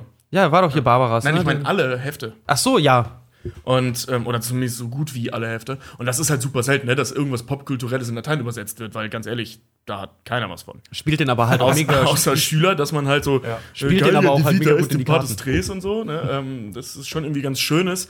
Etwas, das man als Kind kennt, ähm, benutzt oder als Kind mit aufgewachsen ist, benutzen die Lehrer, um einem das Schwachsinnigste aller Zeiten beizubringen, nämlich eine Sprache, die man nicht mehr spricht. ähm, aber dann, da, da, da hast du so direkt so einen Zugang, ne? das macht es leichter, weil ich zum Beispiel ähm, war super schlecht in Latein, konnte es aber nicht abwählen. Und ähm, fand es dann ganz schön, das mit Asterix zu lernen, weil ich wenigstens wusste, was da steht, weil ich die Comics kannte. Also da konnte man so ein bisschen fuschen, man hatte direkt einen Bezug dazu. Achso, ach Mensch, Latein ist ja gar nicht so eine theoretische Mathematiksprache. Ähm, doch. Aber diese Nummer gaukelt einem das vor. Ja. Wir hatten uns in der achten Klasse oder so, hatten wir uns auch mal, kennst du ja zur Weihnachtszeit, wenn halt irgendwie die Lehrer auch, wenn keiner mehr was macht und meine französische Lehrerin dann halt auch, so wie es jeder Lehrer dann, ein guter, gewissenhafter Lehrer macht und zeigt einen Film. Ja, genau. Wir haben uns auch Asterix und Obelix halt auf Französisch reingezogen. Ich habe kein Wort verstanden, aber es war trotzdem ganz witzig, weil du als Kind die Filme so oft geballert hast, dass du eigentlich auch im Prinzip alles mitsprechen kannst. Was auch gestern extrem schnell bei allen wieder losging plötzlich. Ja. Äh, dass du halt dann auch, dann guckst du es halt im Französisch, aber kannst es dir halt ableiten dann die ganze Zeit. Und lernst es dann auch so parallel, jedenfalls ein bisschen. Was glaubt ihr, wieso ist diese Geschichte so erfolgreich international? Ich Es ist kann's mir, ich kann es mir nicht erklären, aber Asterix und Obelix haben ja auch das Prädikat tatsächlich äh, äh, ausge, ausgestellt, das Prädikat, ähm, na, besonders wertvoll. nee, nicht besonders wertvoll, sondern äh, pädagogisch wertvoll. Pädagogisch. Pädagogisch wertvoll. Das ist wahrscheinlich so, weil es ist so witzig, aber auch unverstohlen. Dir wird's ja schon als Kind ja schon nahegelegt. Ich meine, Genau, wenn womit kannte ich Asterix? Asterix? Hau ihm auf die Fresse und nimm vorher Drogen. Ja. Ich meine, mit wie vielen Jahren kennt Das ist doch die Message, oder? mit wie vielen Jahren lernst, lernt man Asterix und Obelix kennen? Mit Ja, ich bin fünf damit so? aufgewachsen, keine Ahnung. Ich wiederhole, warum ist diese Geschichte so erfolgreich? Also, Weil du sie ist auf der einen Seite, sie wirst. ist auf der einen Seite tut sie so, als wäre sie pädagogisch wertvoll. Zumindest war sie das früher mal. Heute in der heutigen Pädagogik wäre ich mir da nicht so sicher, ähm, weil die ja ein bisschen lascher funktioniert, sag ich mal. Äh, damit meine ich jetzt nicht schlagen, das war früher auch schon schlecht, aber so dieses äh, in dieser Ja-Sager-Pädagogik würde das jetzt glaube ich nicht mehr so reinpassen. Ähm, aber du hast Jetzt holst du aber aus. Diese Ja-Sager-Pädagogik hier. Und Ich wiederhole, warum Ja, ist diese Geschichte doch- so ich, erfolgreich? Ich leite das gerade her. Ja? So, und das heißt, du hast relativ simple Comic-Charaktere, die Werte, also pädagogisch recht wertvolle Werte transportieren, plus geschichtlich im Hintergrund, der satirisch aufgearbeitet wird, aber nicht falsch ist. Also zumindest in den meisten Fällen. Äh, sich sehr nah an der Geschichte ähm, orientiert und somit eben auch einen gewissen Lerncharakter hat. Also das, was ich vorhin meinte, mit, ähm, dass es im Lateinunterricht durchaus sinnvoll war, aufgrund von wie nennt sich das, äh, in Identifizierung äh, äh, mit dem Werk, das als Stoff zu benutzen, funktioniert das eben auch auf historischer Ebene. Also, ne, dass, es dass man relativ viele historische Fakten behält, wenn man als Kind sich Asterix reingezogen hat. Also die Geschichte ist international so erfolgreich, weil sich die Geschichte relativ nah an der wirklichen Historie entlang Genau, hangelt. also sie macht sich, sie macht sich. das ist äh, doch Quatsch. Die Geschichte ist doch nicht international so erfolgreich, weil man da so in die Historie eintaucht, oder? Nee. Nein, unter anderem. Also du hast, du hast eine lustige Geschichte, also ne, lustige ich, ich, ich, ich will euch absichtlich jetzt provozieren. Ja, ja, schon klar, schon klar. du, hast, du, hast, du hast lustige Charaktere, einfach zu verstehende Charaktere, für Kinder leicht nachvollziehbare ich gerade sagen, Charaktere. die Charaktere sind auch so gestrickt, dass für jeden halt auch prinzipiell was dabei genau. ist. Du kannst und, immer ein Lager beziehen. Genau, und das äh, äh eben die, äh, also ne, Teile der ähm, tatsächlichen Historie abarbeitend. Also du begleitest zwei externe Figuren, die in, also die in, in reale beziehungsweise historische ähm, Begebenheiten reingesetzt werden, um das mitzuerleben, was da passiert ist. Ja, gerne. Wisst ihr, was ich meine? Mhm. Ja. Und das ist doch schön. Also Ken Follett zum Beispiel, kenne Säulen der Erde. Ja. Ähm, der hat so eine Jahrhunderttrilogie geschrieben, das sind drei so Bücher und da ist das auch so. Du hast Weltgeschichte, die des 20. Jahrhunderts und er nimmt fiktive Charaktere und setzt sie einfach daneben und hören dann dabei zu, wie Gorbatschow sich mit irgendwelchen Leuten streitet oder wie, wie Hitler, da bla bla. Ne? Da steht dann einfach neben und hört zu. Und so funktioniert Asterix und Obelix eben auch. Also es sind fiktive Charaktere, die in reale Situationen gesetzt werden, satirisch gesetzt werden. Mhm. Ähm, so dass, dass die Kinder verstehen, was da passiert ist mit dem Römischen Reich, mit diesem ganzen, diese ganze Tribunlogik und, und äh, äh, wie heißt das hier, mit den Fraktionen und so, ne? Also dieses, nicht Fraktionen. Du redest mal wieder fünf Stunden im Kreis, Tobi. Fass es doch in einem Satz zusammen. Ich komme gerade nicht auf das Wort. Also, okay. Kinder lernen damit auf Humor, humoristische Art und Weise, was in der Zeit damals so passiert ist. Mm, ja, wie, das, ja. wie die römische Politik und der Eroberungsfeldzug funktioniert hat. Sie lernen halt Schlüsselfiguren aus der Realität halt auch kennen, ne? Genau. Weil Julius Caesar gab es nun mal wirklich, das große römische Reich gab es nun mal wirklich und diese Gallierkriege gab es halt nun mal tatsächlich auch. Ob es wirklich dieses Dorf gab, was sich da widersetzt hat, das weiß man ja bis heute nicht. Ich will ne? später noch über reale historische oh, Hintergründe wollt, sprechen. Wollte ich gerade eigentlich einleiten, weil ich es eigentlich gerne von dir jetzt hören wollte. Ich, ich habe ein bisschen was zu historischen Hintergründen vorbereitet, aber da kommen wir später noch dazu. Ähm, ja, du lernst ein bisschen was über die Weltgeschichte auf jeden Fall. So albern, dass da auch alles ist. Hm. Das sind halt so schöne Saubermännerfiguren halt auch so, weil Asterix und Obelix sind einfach immer die Helden. Und als Kind magst du es ja auch einfach auf der Gewinnerseite zu sein. Also, also die, die, gewinnen einfach immer. Das ist doch schön. Ja, also es ist halt, ich finde, es ist so ein ganz, die, diese Geschichte allgemein ist so ein ganz einfaches, simples äh, Strickmuster, so ein Archetyp ja. an Geschichten. Du hast eben die, die schwache, kleine, verschworene Gemeinschaft, schwach in Anführungszeichen, dieses kleine gallische Dorf. Also diese Underdog-Story. Die Underdogs. Ja. Und die verteidigen sich ja in Anführungszeichen verzweifelt Mhm. gegen dieses große römische Reich, dieses große dunkle Imperium. Das ist ja wie bei Star Wars auch die Rebellen gegen das Imperium. Wenn man sich mit dem Imperium anlegt schlägt das Imperium zurück. zurück. Scheiße. Dann schlägt es zurück. Und das, also alleine diese Schaut mal hier auf der, auf der Karte in, an, bei den Comics am Anfang. Mhm. Allein schon die Lage dieses Dorfes. Ich zeige sie auch mal kurz in die Kamera zu unserem Facebook-Livestream, der gerade läuft. Das, das Dorf ist halt wirklich so ganz oben rechts am Zipfel, die sind eingekreist. Die sind mit dem Rücken ja. zur Wand. Das ist eine ich sagen, die stehen direkt zum Meer eigentlich ja, nur, ne? Das ist halt eine verzweifelte Situation eigentlich, in der die sich befinden. Und ähm, da, das ist so, das ist so der erste Archetyp der Erzählung. Dann haben wir aber auch noch diese Superkraft, diesen Zaubertrank. Wir haben so ein absolut asymmetrisches Mächteverhältnis. Ja. Also einerseits sind die sind die Römer ja ganz viele und die Gallier nur ganz wenige.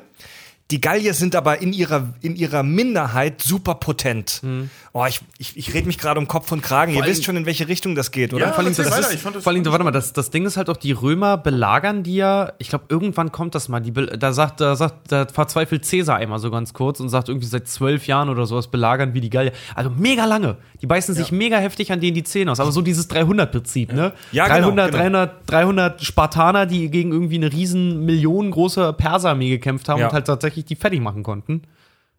Ja. Also das ist, das ist jetzt wirklich mit so mit einem, wenn man mal ein bisschen bissig wieder sein will, das ist wirklich schon dieses, dieses, diese Übermenschenfantasie. Ja. Dass diese kleine Gruppe von Gallier sich jahrelang gegen diese Übermacht, die Ausländer, die Römer, behaupten kann und die ja. da zu Mus schlägt. Ja.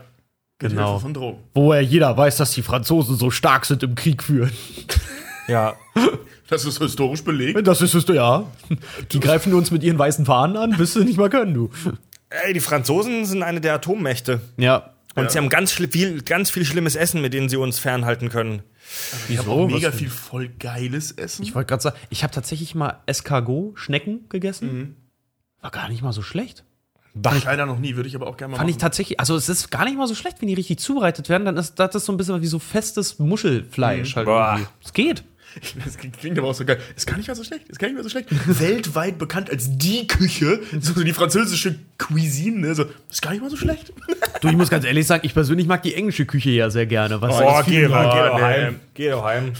ich mag das sehr gerne. Ich finde Gekochtes Wildschwein in Pfefferminzsoße. Das ist zu viel. Das arme Schwein. Was genau meinst du, wenn du über die englische Küche sprichst? In Plastik abgepackte Sandwiches oder Bohnen mit Ketchup? Ja. ja, gebackene Bohnen mit Ketchup dann immer. Ja. Ja. ja. Aber gut, wir, ich hab, wir haben dich haben- unterbrochen. Worauf wolltest du jetzt hinaus? Wir, wir haben halt, wie, wir haben, das ist wirklich, das ist genau wie bei 300. Wir sind wenige, aber wir haben die Power und können uns gegen die vielen behaupten. Ja. So eine, geschlossen, gem- eine geschlossene Gemeinschaft von Drogensüchtigen, die sich gegen den militärischen Putsch entgegenstellen. Ja. Das ist praktisch Christiania. Ja, ja genau, Kopenhagen, ja. Weißt du, diese, Oh diese Mann, ey. kleine anarchistische Minderheit in einem funktionierenden Staatssystem. Ist eigentlich wirklich so dieser Kampf zwischen rechts und links, ne? So Rom, Ja. der voll der, der, der rechtsnationale Staat, der halt irgendwie, ja. der halt irgendwie die Minderheiten recht. unterjochen möchte und total kontrolliert und diktatorisch organisiert ist unter einem einzigen äh, Herrscher, die sich gegen das anarchistische Gallien auflehnen, die im Prinzip eigentlich nur ein gutes Leben führen wollen und den ganzen Tag wahrscheinlich sich mit diesen Drogen dazu Ja, Moment, die interessieren sich wollen. nur für Zaubertrank, Wildschwein, Wein und Frauen. Ja, nur die für die schönen Seiten des Lebens. Das sind unsere Anarchisten. Ja, Ja, oft gut. sieht man Asterix irgendwo sitzen mit einer Blume im Haar. Ah, die Gallier, sind die Hippies, Die ja. Gallier sind ja auch organisiert in so einem Stamm mit einem Häuptling, aber die Gallier sind schon eher so die Hippies, sage ich jetzt mal. Das Ja, sind hat so halt freie, Liebe und dann wird ja auch noch die Dorfschönheit, wird ja dann noch geklont, damit jeder was von ihr hat. Ja! Ja! Gottes Willen. Ja! Alter, das ist es. Asterix und Obelix, da sind wir mit Sicherheit nicht die Ersten, die drauf kommen, aber Asterix und Obelix ist die immer noch nicht überwundene Nummer des Nationalsozialismus. Wie die Engländer schreiben die Franzosen nichts anderes als Ihr waren irgendwelche Großmächte gemeint zu uns. Man muss dazu sagen, dass denen das auch sehr häufig passiert ist. Die wurden ständig erobert, genau wie die Engländer. Ja, von allen Seiten. Und die, also und genau das ist es wieder, dieses kleine linke Völkchen, ne? so die freiheitsliebenden Leute, die Lebensgenießer wehren sich gegen diesen Staatsapparat, gegen diese Arschlöcher, die uns in Uniformen zwängen wollen, Ja. die uns zwingen wollen, ihren widerlichen italienischen Wein zu saufen. Wo ich das Problem nicht sehe, aber das sind ja Franzosen. Äh, ich die wollte gerade sagen, ja ja. aber das ist ja die, ich sagen, die Franzosen können ja wenigstens vergleichen. E- Eben, ja, ja, so. Und dagegen wehren die sich. Mit allen Drogen, die ihnen zur Verfügung stehen.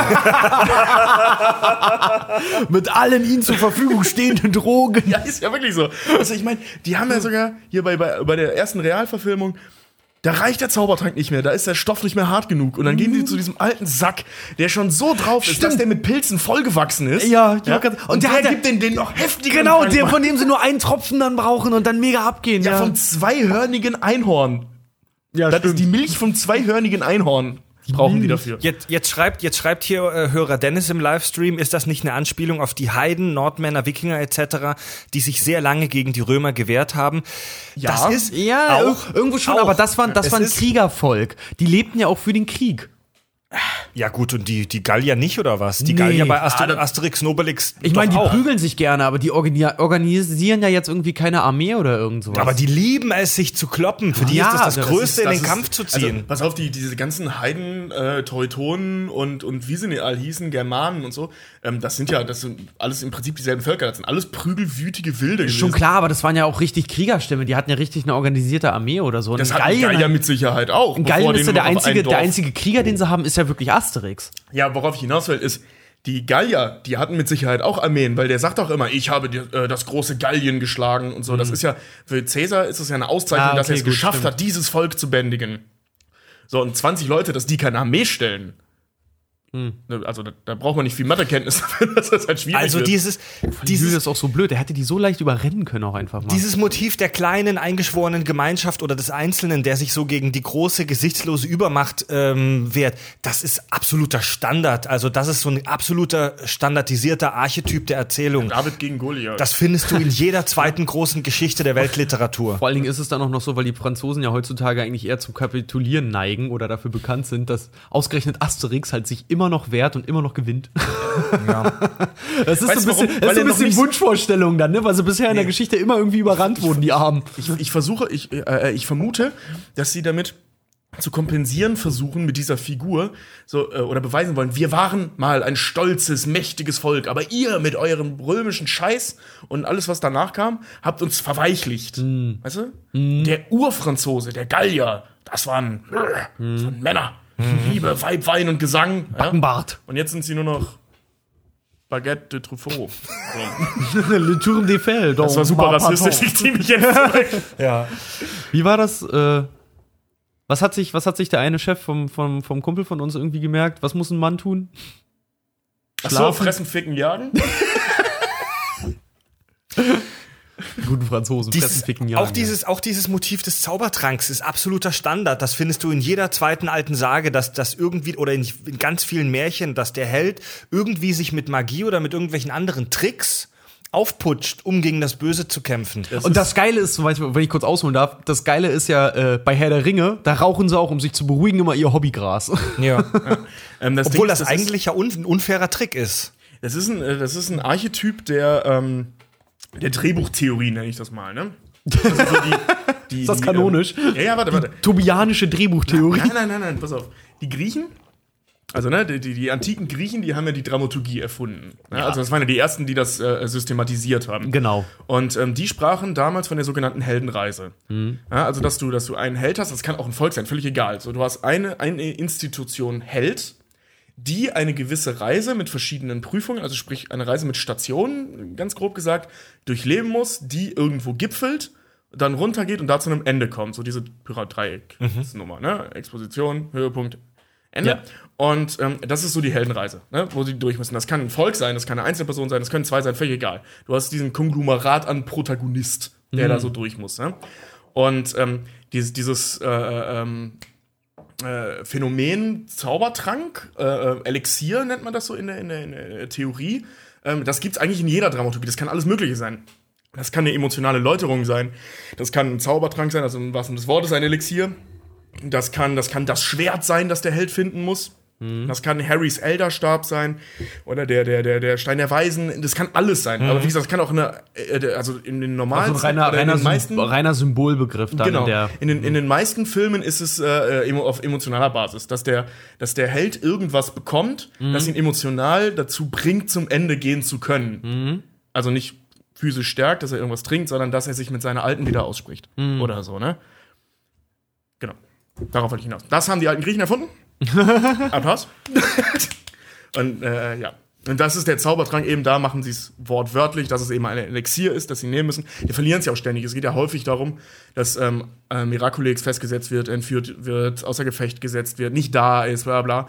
Und es wird, es ist immer ein ganz großes Thema, dass sie diesen Zaubertrank zurückbekommen, bekommen oder brauen können. Ja. Ich wollte gerade sagen, irgendwann in der Geschichte wechselt das dann auch, dass sie nicht das gallische Dorf einfach fertig machen wollen oder besiegen möchten und dann ja auch, es gibt ja auch, äh, die belagern das ja auch ziemlich erfolgslos dann immer. Und irgendwann kommen sie dann auf den Trichter, wir müssen eigentlich nur den Druiden kidnappen. Und dann geht's immer, immer nur noch darum, dass sie Miraculix Genau, kriegen. ja. Oder das Rezept für den Zaubertrank halt bekommen. Dann Also ich, ich, ich finde es ganz interessant, über- darüber nachzudenken, wenn du dich, wenn du dir jetzt mal vorstellst, du bist Autor und du will, du erfindest jetzt eine Geschichte und du kommst dann auf die Idee dieser Asterix und Obelix Geschichte, müsste man doch eigentlich so in der Erzähltheorie zuerst mal denken, ja, das ist doch eigentlich super scheiße, wenn ich ich habe ich habe ein übermächtiges Volk und dem kann man nichts anhaben. Das das verhindert doch von vornherein ganz viele Konflikte. Also was, ach, ich bin nicht, ich, ich, ich bin gerade nicht konzentriert dabei. Wie soll ich denn meinen Gedanken jetzt hier äh, griffig zusammenfassen? Der, die, de, de, de, de, äh, Scatman? Ich habe gestern zu viele Brownies gegessen, Leute. Ich muss mal kurz nochmal Milch nachtrinken. Ja, aber ich merk's auch. Ich, ich kann in der Zeit schon mal was anderes erzählen. Nee, warte mal. Ich will, Nein, also jetzt gerade mal nicht. ich muss noch kurz meine Gedanken sammeln. Okay, dann erzähl's mir doch, dann lass Fred kurz nachdenken. Also in, in, in ihrer Standardkonfiguration, klingt voll scheiße, also wenn, wenn, wenn alle Figuren da sind, wo sie sein sollen, kannst du denen halt nichts anhaben. Also da sind die unbesiegbar, wie wir schon gesagt haben. Das ist so für Storytelling ja eigentlich eher suboptimal, wenn eine Figur unbesiegbar ist, weil es viele Konflikte von vornherein einfach mal ausschließt. Ist aber auch immer so, wie du gerade schon sagtest, wenn sie zusammen sind, dann sind sie unbesiegbar. Der große Showdown in den Geschichten oder auch in den Filmen am Ende ist ja immer, wenn das ganze Dorf wieder vereint ist. Weil sie sich ja auch immer irgendwie aufsplitten und am Ende ist das Dorf immer vereint und dann geht's auch immer wieder rund. Das ist dieselbe Nummer wie bei X-Men. Charles Xavier muss immer irgendwie ausgeschaltet werden, weil zu ultra. Ja. Also macht die Geschichte keinen Sinn. Also dieser Zaubertrank, der schaltet ganz viele Hürden in dieser Welt ja schon mal aus. Da gibt zum Beispiel bei Asterix bei den Briten, wo die in, wo, wo die in diesem Raum sich besaufen. Die Römer, oh, da haben wir so gelacht gestern. Das müssen wir unbedingt mal nachmachen. ein, Alle in einer Reihe stellen. aus. Schlagt ein, füllt Ein! trinkt aus, schlagt ein. So muss man sich mal besaufen. Vor allem, dass die halt wirklich jede, das ist so geil. Die nehmen die Fässer, um zu finden, um, um zu finden, welches Fass der Zaubertrank halt ist. Und den Römern fällt nichts Besseres ein, als sich in eine Riesenhalle zu stellen. Mit irgendwie 16 Mann in einer Reihe, die ganzen beschlagnahmten Weinfässer hinzustellen und eins nach dem anderen einzuschlagen und anstatt einfach nur kurz zu probieren, eine ganze Tasse davon von jedem Fass zu trinken. Fred war gestern so geil, wir gucken das und dann liegen die nachher alle völlig wasted da und prügeln sich und singen und Fred, wie kann eine militärische Operation so enden? Das ist ja, am Anfang stehen sie halt so noch so, nach hinten Wenn ich, am Anfang stehen sie halt in Reihe und Glied und dann äh, siehst du irgendeine andere Szene, Schnitt wieder zurück in diesen Raum und alle liegen völlig blau in der Gegend rum. Diese Fässer liegen in der, einer ist besoffen, hangelt sich oben am Kronleuchter entlang. Die, die Legionäre liegen in der Ecke über diese Fässer, alle haben so hochrote Nasen und sind völlig besoffen. Ja, wir echt Militär Die aufgelegt. kommen da ja auch an dann in dieser Kaserne und die, die Wache schon am Tor. Jedes Mal, wenn die was sagen, unterbricht sie die mit so einem Hexen. Wir würden gerne zu. Danke, wir haben verstanden. Und dann, dann Asterix, die saufen die Römer. Und Obelix versucht ja dann das Gleiche. Er möchte rausfinden, in welchem dieser Fässer der Zaubertrank ist, trinkt überall draus und ist mega besoffen. Vor allem Asterix ermahnt ihn noch so, Obelix, benimm dich jetzt. Und er trinkt immer weiter. Da sagt er doch so, Obelix, das ist viel zu, wir können das nicht betrinken, das ist viel zu gefährlich. Ja, das ist gefährlich, aber schön. Ja, und o Obelix ist am Ende so besoffen, dass er mit hochroter Nase auf die Straßen von Londinum stürmt und sich da einfach wahllos mit irgendwelchen Leuten prügelt und dabei rumlallt. und dann haben wir gestern Abend so erzählt, ey, das ist so die neue, die, die neue Skala, in der man misst, wie besoffen man ist. So von null, ich fühle mich gut. Bis Obelix, ich will mich prügeln und bis fünf, von null, ich fühle mich gut, bis fünf, ich bin echt besoffen, bis zehn, ich bin Obelix mit roter Nase und schlag mich durch die Straßen von Londinum. Boah, wenn Das halt ich echt- das auf dem Kiez jemandem erzähle, ich glaube, dann komme ich nicht mehr nach Hause. Ey, das ist echt das letzte Level des Besoffenseins. Asterix, ihr wollt beim Asterix etwas anhaben. Warum hast du deine Fäuste oben, Richard? Jedenfalls bin ich nicht hier, um eine imaginäre Kuh zu melken. Wo waren wir gerade? Ach so, ja, der Zaubertrank. Also da gibt es diese Szene, wo, wo, sie, wo Obelix in diesen Raum möchte und es ist halt völlig klar, dass, dass er sich durch die Türen schlägt, dass er Mauern zertrümmert, dass er dorthin kommt, dass du ihn nicht davon abhalten kannst, dorthin zu kommen. Und die einzige Möglichkeit der Römer, die Gallier zu besiegen, ist ja wirklich irgendwie Obelix außer Gefecht zu setzen. Ja. Ja, was er ja nun mal faktisch nicht schaffen. Ja, also, ja, die schaffen es immer wieder. Der Typ ist, der ist so leicht zu manipulieren wie. Obel, Obelix Ja, aber so rein in einer, in einer rein so Körperkonfrontation äh, ist Ja. Obelix Ja, genau. einfach ein ernstzunehmender Gegner, Also, du, weil kann, er du halt. kannst ihn körperlich nicht Nee. besiegen. Er ist so, so, dieses Hulk-Phänomen. Er ist zu krass für alles und jeden. Ja. Vor allem auch Ähm, diese, allerdings hat er halt eine ganz große Schwäche. Er ist halt super naiv. Ja, vor allem Obelix Ja. hat, ist euch das mal aufgefallen? Obelix hat selber, hat, äh, trägt seine größte Schwäche permanent mit sich rum. das ist sein Hund. Ja. Wenn sie den mal kaschen, so irgendwie, und Obelix äh, richtig am Sack halt irgendwie haben, dann kann er auch nichts mehr machen. Obelix ist super leicht emotional zu manipulieren. Ja. Das ist, er ist eigentlich die größte Schwäche der Gallier. Die, er, Oh, das ist gut. Obelix ist die größte Stärke, aber auch die größte Schwäche der Gallier. die stärkste Waffe und die größte Schwäche. Ja. Ja. Und äh, oh, du, die Römer schaffen es aber auch regelmäßig, Obelix außer Gefecht zu setzen. Bei, bei, ähm, bei Asterix bei den Briten setzt er sich ja praktisch selbst außer Gefecht, weil er sich so krass besäuft. In der, Der schiebt aber auch, er hat aber auch emotionale Probleme in, in Britannien, weil A hat er Heimweh, B hat er Hunger die ganze Zeit und C, na Ja. gut, dann besäuft er sich halt eben. Wie mal. schaffen sie es, ihn, ihn nochmal ihn außer Gefecht zu setzen bei Ah, wo war das? Fällt euch noch ein Fall ein, wo sie Obelix außer Gefecht setzen? In der ersten Realverfilmung, wo er sich in seiner Rolle als Römer verliert. Ah ja, Obelix? Obelus werde wieder zu Obelix, ja. Und da kriegt er das auch einfach. Da haben sie ihn psychologisch manipuliert sozusagen. Genau. Na, da hat er sich so in sein Method Acting reingefunden und die Römer haben dann auch mit ihrem Gemeinschaftsgefühl ihn so eingelullt, dass er dann irgendwann wirklich dachte, er sei Römer. Ja. Und geil, geiles Beispiel, Asterix bei der, in der Trabantenstadt, das wurde ja verfilmt als dieser Animationsfilm 2014, Im- im, Asterix im äh, Land Ast- der Götter. Im Land der Götter, ja. Herrlich. Oh, das ist interessant. Da erfährt man nämlich noch eine Schwäche von, von Obelix. Er hat so einen krassen Energieumsatz, deswegen frisst er ja so viel. Wenn er nichts zu essen bekommt, dann deaktiviert er sich irgendwann. In der Trabantenstadt, also in dem Comic Asterix in die Trabantenstadt, hat Obelix so Hunger, weil er tagelang oder stundenlang, das erfährt man nicht so richtig, nichts zu essen kriegt, dass er irgendwann einfach einschläft. Krass. So ein bisschen wie Son Goku, ja? Wenn er keine Energie bekommt, schläft er einfach irgendwann mal ein. Er hat so diese Bud Spencer-Mentalität auch immer. Immer wenn er in den Kampf zieht, immer nur mit der flachen Hand. Er haut ja auch immer alle irgendwie nur gefühlt Ey. mit der flachen Hand einmal irgendwie. Es gibt ja wirklich, wie viele besoffene Unterhaltungen hat man schon darüber geführt, wie geil die Kampftechnik von Bud Spencer ist. Also wirklich dieses ausgeklügelte System seiner Kampfkunst. Noch besser ist Obelix, weil Obelix hat einen Move, der taucht in den Comic-Verfilmungen zumindest. Ach, du meinst, zum er- ersten Mal. Warte, warte, lass mich ausreden, lass Ja. mich das genießen. Okay. Mach mir das nicht kaputt. Mach ich nicht. Ich gehe auch gleich mal pinkeln. In, bei den Briten zum ersten Mal in den Verfilmungen, dass er jemanden am Schnitt, Schli- wie heißt das? Schneewittchen? Am Schlawittchen. Schlawittchen, am Schlawittchen, also am Kragen packt, hochhebt und ihn so ohrfeigt. Einfach mit dem Handgelenk. Also einfach nur aus dem Handgelenk raus. Einfach so aus dem Handgelenk. So. Und du siehst aber, wie, wie, wie der Kopf so- von dem Römer halt wirklich so hin und so her. wie, als wäre das so ein ganz eine Art- leichtes Gummiding. Ja. Ey, das, ist, das sieht so witzig aus. Und jetzt stell dir mal vor, das wäre in der Realität. Ja?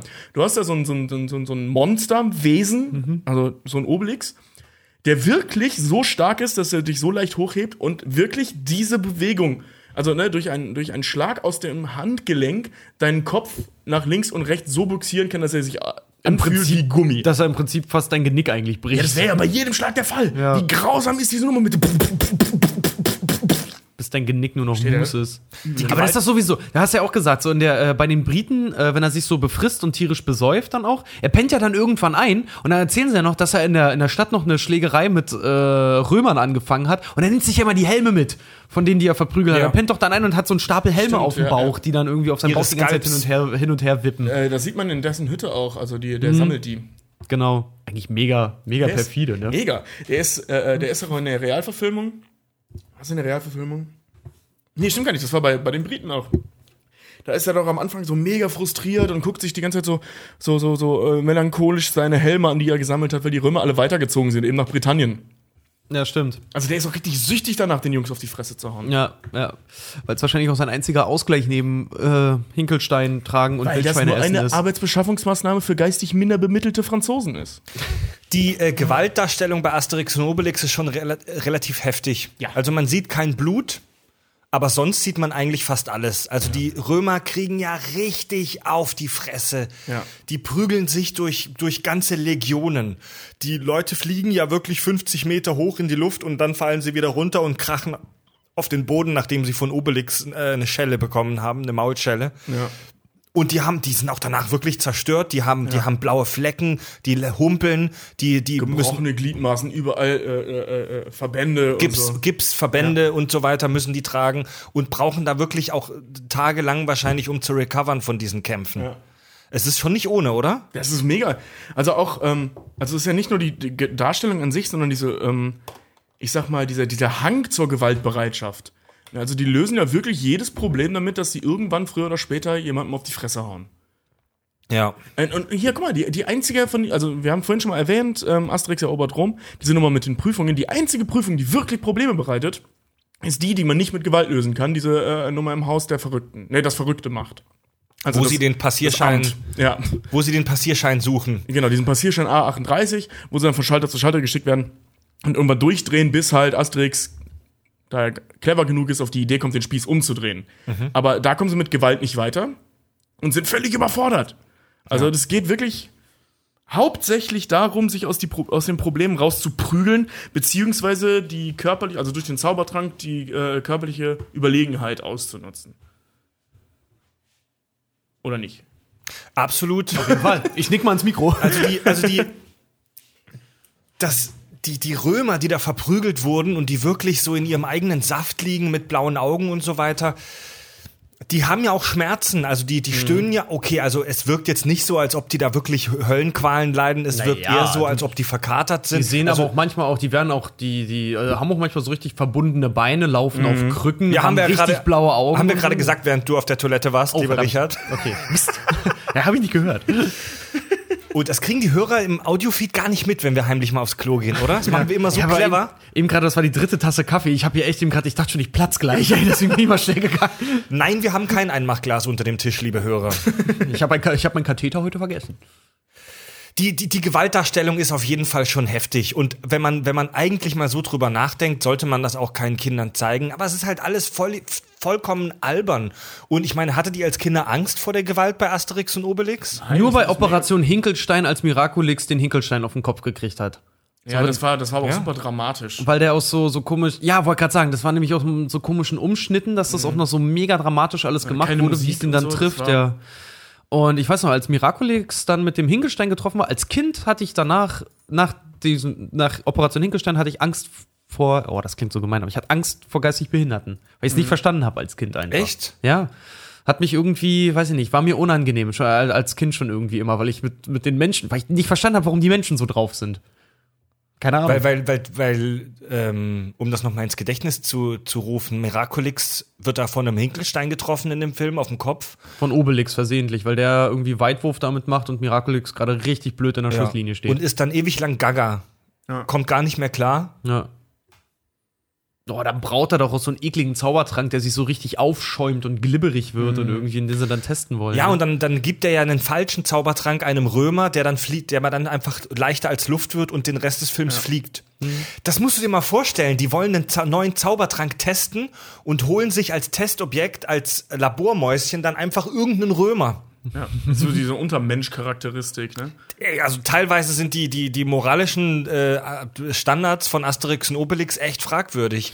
Also die, die, die, die, die Römer, die, die Römer sind ja wirklich da die Untermenschen, oder? Das, sind, das ist so der, der Standardlegionär. Ja, so der, der Wegwerfmensch so ein bisschen. Ja, Gibt's halt genau, in ja. Masse und ist eh immer verfügbar. Obelix, ich wollte gerade sagen, Obelix sagt, aber es gibt keine Römer mehr, ich habe schon ewig keine verprügelt. So, Ja, Es genau. ist halt einfach wie Es- so ein Gegenstand. Also nicht äh, ähm, die römisch, römischen Führer, wie zum Beispiel Caesar äh, und die ganzen anderen, Gaius Bonus und wie sie alle heißen.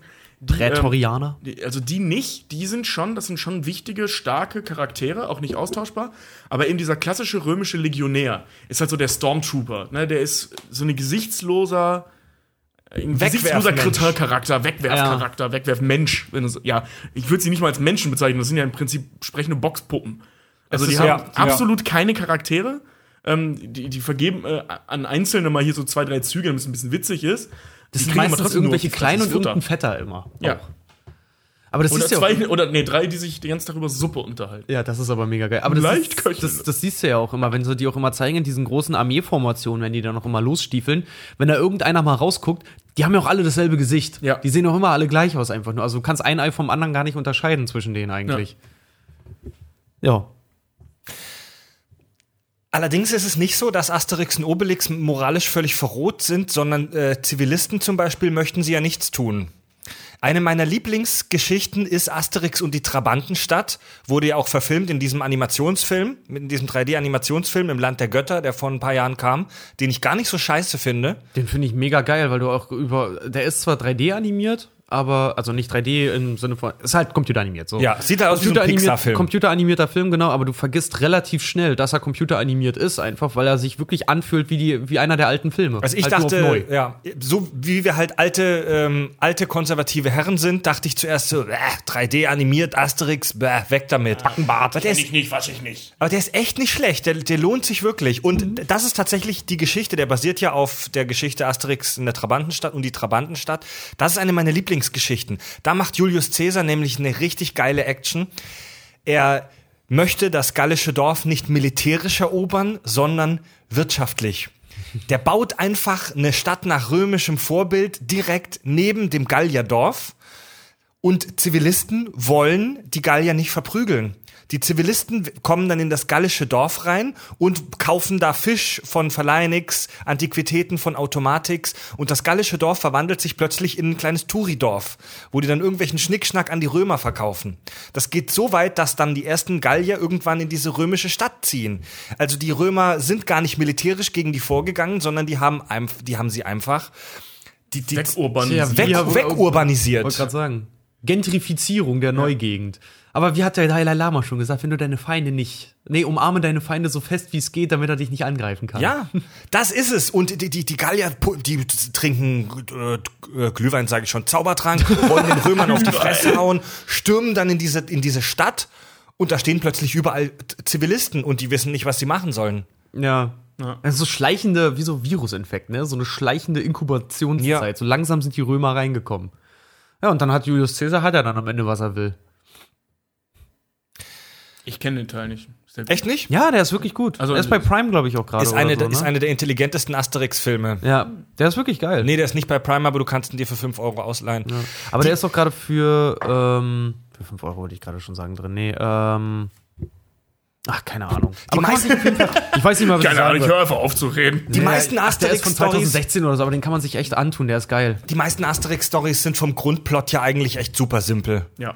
Also diese, die, die, die Comics. Er ist ähm, immer der Held, der den Tag rettet. So, wenn irgendein Problem ist, mit dem jemand nicht mehr klarkommt, wird Asterix in der ja. Regel geholt. Er ist ein bisschen der, der Kopfgeldjäger der, des Gallischen Reiches. Die Comics sind immer 50 Seiten lang ungefähr. Und sind wir mal ehrlich, die Story der meisten Comics kannst du in fünf Sätzen zusammenfassen. Ja. Viel, viel mehr kriegst du in 50 Seiten Comic halt auch nicht rein. Ich wollte also, gerade sagen, Asterix ist so, ist so, hat, hat, was das angeht, storytechnisch auch, äh, ist so wie Harry Potter.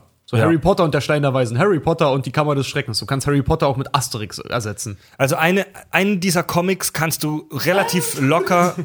Du kannst so einen Comic echt locker in einer Dreiviertelstunde, Stunde, Ach, wenn nicht sogar viel wen, weniger weglesen.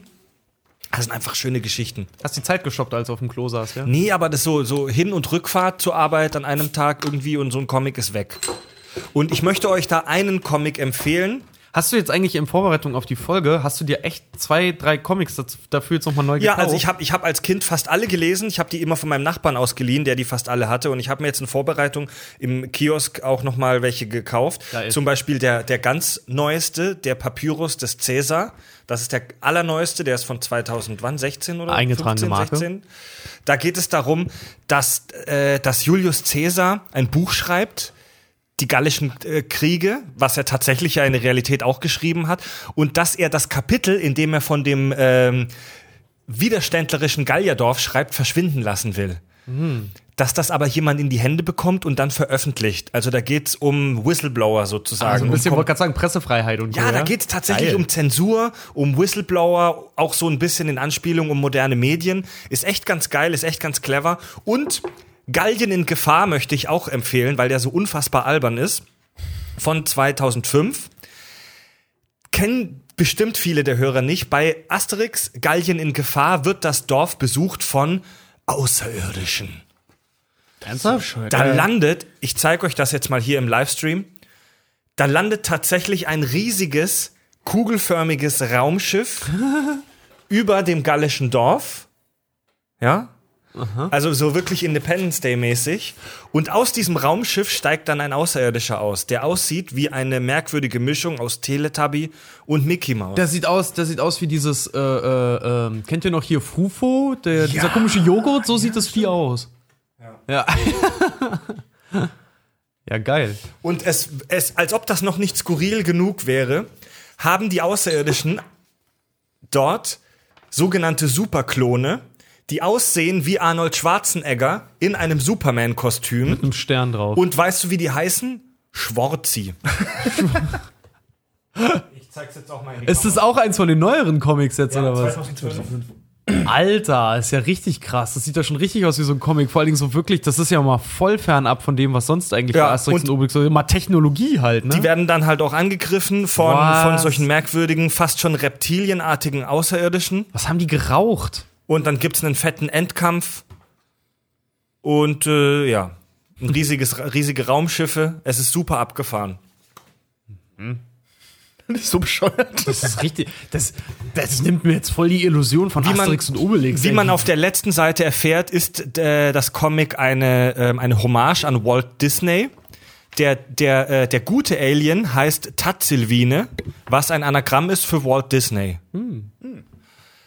Ja, es, der ist trotzdem sehr umstritten unter den Fans. Viele hassen den. Und ich Gallien hasse ihn auch. Kann ich, kann auch. ich, kann ich irgendwie verstehen, weil es da, da, da passt ist null. der Asterix-Charme halt irgendwie Ja, weg. genau. Selbst, selbst wenn er gut ist, ist das einfach irgendwie Quark. Es Ja, das ist passt wie nicht. Das ist wie als, als äh, Linkin Park damals mit dieser eher neuen Musik angefangen hat, wo alle dachten, ja, das ist vielleicht nicht schlecht, aber das hat, das hat nichts mit Linkin Park zu tun. Ich finde das kacke. Naja. Also geht mir bis heute so, aber. Ey, das neue Album auch furchtbar. Aber gut, kommen wir wieder zu Asterix. Ja, aber ich Nee, meine, so ge- dieser Fakt ist, geht äh, dieser- oder diese, diese, dieser Effekt. Ne? geht der, geht der Charme, warum du überhaupt erstmal Ja. äh, Asterix toll fandest, irgendwie flöten. Es wirkt wie ein billiger Versuch, mit den amerikanischen Comics mitzuhalten. Es passt Ja. einfach null. Also ich, ich, ich bin immer offen für allerlei Plot-Twists und bla bla bla. Aber ich will keine scheiß Aliens sehen im gallischen Dorf, oder? Ja, Mann. Vor allem Und das von einem eingefleischten Sci-Fi-Fan hier. Ja. Gut. Schließen wir auch dieses Kapitel. Wollen wir über Gérard Depardieu mal reden? Dieser widerliche. Also wollen wir mal kurz über die Realfilme Ja, reden? Hätte ich, sprechen hätte, hätte, hätte ich Bock drauf tatsächlich. Da- ich muss sagen, warte, den ersten vier. Realfilm, den ersten Realfilm, wann kam der raus? 2013, 14? So? Äh, Quatsch, äh, früher, 3, 4, 2013. 1999 Asterix und 99. Obelix gegen Cäsar. Ja. War das der erste Realfilm? 99 schon? Mit Krass. Ralf Richter hier als. als äh, war das Ralf Richter? Nein. Wie heißt denn der, der, der Cäsar gespielt hat? Nee, war nicht Ralf, aber war auch ein deutscher Schauspieler, der mit diesem riesen Zinken, ja. Ja, ja genau. Ähm, aber, ach Gott, ich weiß auch nicht mehr, wie er heißt. Das ist aber ein ganz bekannter Schauspieler auch. Spielt halt auch viel in französischen Filmen mit.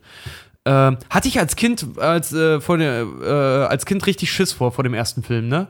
Weil ich das mit diesem komischen Monster und mit diesen, mit diesen Vogelspinnen, dieses Becken, wo er da durch muss und diese Aufgaben, die er da erfüllen muss, das war ich als Kind mega gruselig. Ich fand den total klasse. Also ich fand, ich finde ihn heute auch klasse, aber damals, weiß ich noch, habe ich mich richtig erschrocken von dem Scheiß. Christian Clavier als. Ah, genau. Als Cäsar. Äh, als Asterix. Asterix. Äh, Asterix. Ja. Als Asterix. Genau. Auch nichts mehr gerissen. Ja, die- Ähm, warte. Ja, rede weiter. Die, die Realfilme, äh, wisst ihr was über den Erfolg? die, Gottfried ersten, Jon. Gottfried John. Mhm. die ersten waren schon relativ erfolgreich, die ersten Realfilme von Asterix und Obelix. Der, Irgendwann, der erste und danach fing das massiv, also fing da, also der zweite Cleopatra finde ich persönlich noch ziemlich lustig, den gucke ich mir heute noch gerne an. ja, Und danach die letzten beiden Olympischen Spielen und Auftrag ihrer Majestät völlig, völlig Das. Interesse der Öffentlichkeit flaute dann aber auch irgendwie ab. Ja. Der, der, der letzte, 2012, Asterix und Obelix im Auftrag ihrer Majestät, also Asterix bei den Briten. Wir haben uns den gestern auch noch mal kurz Ich habe angeguckt. den noch nie gesehen, den Realfilm. Super scheiße. Ganz scheiße große Besch- ganz und große wirkt auch ultra billig. Der war in 3D und du siehst in super vielen Szenen. In- wir konnten nicht. Mit 3D-Effekt so diesen. äh. Ja, genau, also so, ne? äh, Und du siehst in dem Film, beziehungsweise, man kann nicht, wir haben ja in 2D geguckt, logischerweise, am Fernseher, ähm, Du kannst nicht genau sagen, ob die einfach richtig vor richtig schlechten Greenscreen, beziehungsweise Greenscreen mit richtig schlechten Keys, also richtig schlecht ausgeschnittene Ja, ja. Schauspieler sind. Also Keys, nur für Oder- die Zuhörer heißt es so, wenn ein Hintergrund künstlich eingefügt wird und sich Personen zum Beispiel zu schnell bewegen, dann kann man noch mal kurz die Greenscreen sehen. Und wenn das Ja. schlecht gemacht Oder- ist, dann sieht eben- man den Hintergrund Oder, nicht. oder eben die Ränder an den Schauspielern, dass die so, so wie bei Photoshop so schlecht ausgeschnitten sind. Genau. Und so sah das nämlich eben aus. Und das ist entweder Oh. standen die die ganze Zeit vor ganz schlecht, also ganz schlecht gemachte Greenscreen-Nummern Mhm. oder ähm, die haben die irgendwie so künstlich, also äh, dass sie nicht in 3D gedreht haben, sondern Ah, dass so am schlecht Rechner- hochskaliert oder was? Genau, dass, dass ah. sie die Schauspieler ausgeschnitten haben, um diese Ebenen zu verlagern. Ah, scheiße. So oder so hatten die irgendeinen Key auf sich liegen. Ja. Also die Schauspieler waren ausgeschnitten und die waren so richtig verfranst an, in manchen Situationen. Also so richtig beschissen. Billig. Einfach so richtig billig. billig. Krass. Ähm, Also nur mal super noch mal für die beschissene Ausstattung. Also Ja. die, die ganzen Oh, naja. äh, äh, ähm, Requisiten, Kostüme, die sahen grauenhaft aus. Mhm. T-Fax, ich glaube, ich habe in, in meinem Leben noch nie so einen unpassenden Schauspieler gesehen. Da, das, das muss ich auch sagen, äh, äh, weil du es gerade sagst mit den, mit den Kostümen. Irgendwie bei dem ersten Film wirkte das alles noch so Herr der Ringe mäßig echt. Ja, genau, die so als würde versucht, das wirklich ja, auch so ja. aussehen. Und dann irgendwann wurde das immer mehr so Faschingskostümmäßig.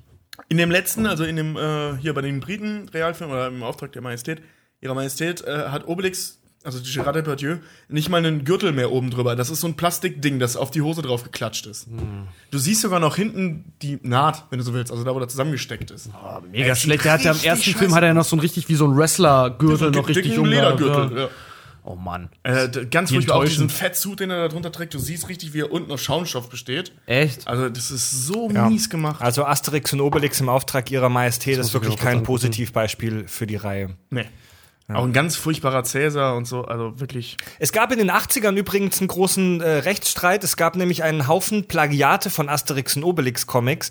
Da haben irgendwelche, äh, irgendwelche Ökos haben einfach wahllos Bilder aus den Original Asterix und Obelix Comics anders zusammengefügt in der Reihenfolge und die Sprechblasen ersetzt, sodass sich kleine Geschichten daraus entstanden äh, entsprungen sind, äh, wo es gegen Kernkraft geht oder gegen militärische Aufrüstung oder gegen den Frankfurter Flughafen und so weiter. Da kamen so kleine gefakte Asterix und Obelix Comics mit äh, irgendwelchen ähm, äh, ökologischen Botschaften dann raus. Okay. Und das wurde dann aber natürlich unterbunden, weil das ist äh, halt äh, rechte Also wir müssen noch kurz zu den Realfilm. Ähm, du hast es gerade schon mal angeschnitten, aber ich finde, das ist zu wenig rübergekommen, wie unglaublich toll Mission Cleopatra war. Oh ja. Der zweite Realfilm. Ich Der weiß nicht, sehr- welcher Produzent das Ding durchgewunken hat. Aber der ist ein Gott.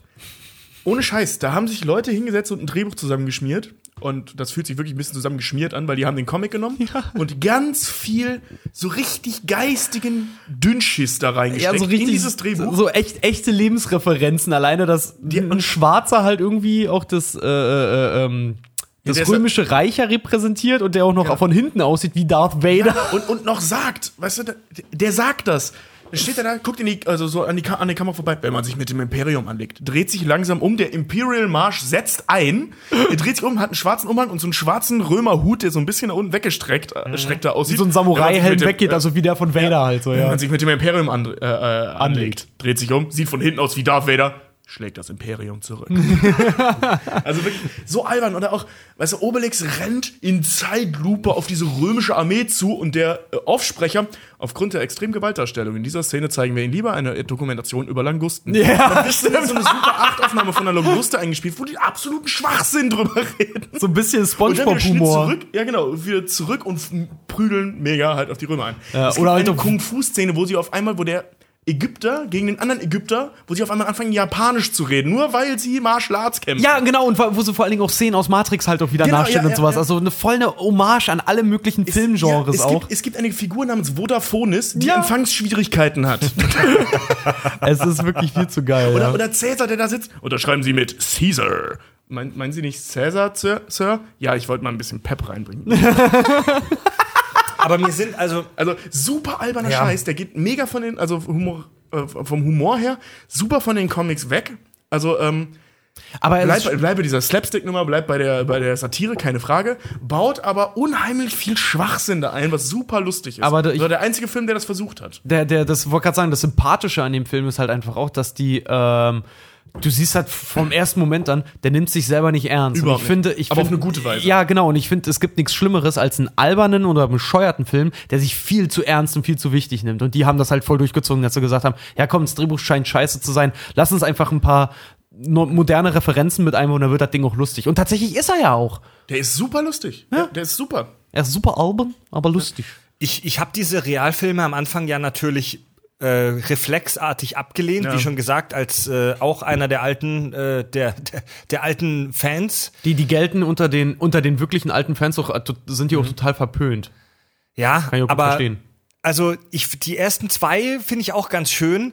Ähm, beim dritten fing es dann an hier mit Olymp bei den Olympischen Spielen, wo Michael Schumacher dann plötzlich als Schumix auftaucht. Wer? Oder Michael Ja, also Schumacher. der, der richtige Michael Schumacher. Ernsthaft? Ja, ja, der der echte- Ich habe den nie gesehen. Ich habe, ich weiß, mein Vater hatte den damals im Kino und ich habe mal irgendwie so kurz reingeguckt und mir kam das immer vor einfach nur wie eine Aneinanderreihung von, das passiert jetzt äh, bei diesen Olympischen Spielen so äh, immer so, die sind Nee, jetzt bei also der, der- Disziplin, der- jetzt passiert das, jetzt passiert das. Das war immer nur so eine, eine Aneinanderreihung irgendwie. Nee, also der, wenn du den komplett guckst, der hat schon eine, schon eine recht sinnvolle Dramaturgie, eine einfache, aber schon nachvollziehbare. Ja. Ähm, das Problem bei dem Film ist eher. A, ist der Asterix-Schauspieler scheiße. Hm. Ähm, der äh, Dings. Der Cäsar ist ganz cool gemacht. Der ist so ein, so ein alter, dickerer Typ, also auch ein deutlich älterer Cäsar als sonst. Mhm. Und der ist so von sich eingenommen. Der ist so unfassbar narzisstisch, der, der spricht von sich auch nur in der dritten Person. Da steht Cäsar. Ja, Cäsar hat das entschieden. Mhm. Und so, also, das ist eine ganz coole Variante. Also, es ist nicht mehr dieser ehrfürchtige alte Mann, der, wo du richtig Angst vor hast, so dieser Herrschertyp, sondern so ein total skurriler alter Sack. der sich selbst total geil findet. Der hat auch einen königlichen Vorspiegler und so. Also der, der ist ganz witzig, aber der eigentliche Antagonist, Brutus, der ist halt so kacke und so lächerlich, dass, der, der versaut dir den ganzen Film, weil er so scheiße ist. Was ich eigentlich sagen wollte, bevor Richard nach drei Worten meines Satzes äh, mit einer ganz anderen Geschichte angefangen hat. Äh, Hat doch gut der, gepasst gerade. ähm, also eine der geilsten Sachen bei Asterix und Obelix ist halt, ist halt auch diese Zeitlosigkeit. Du hast immer, du hast immer solche, solche Figuren, die wirklich zeitlos sind und äh, in, die, in, diesem Histor in diesem historischen Kontext halt schon anachronistisch sind, also die eigentlich da in diese Zeit nicht hingehören, die aber so lustige Anspielungen auf irgendwelche Dinge sind, die wir aus unserer heutigen realen Welt kennen.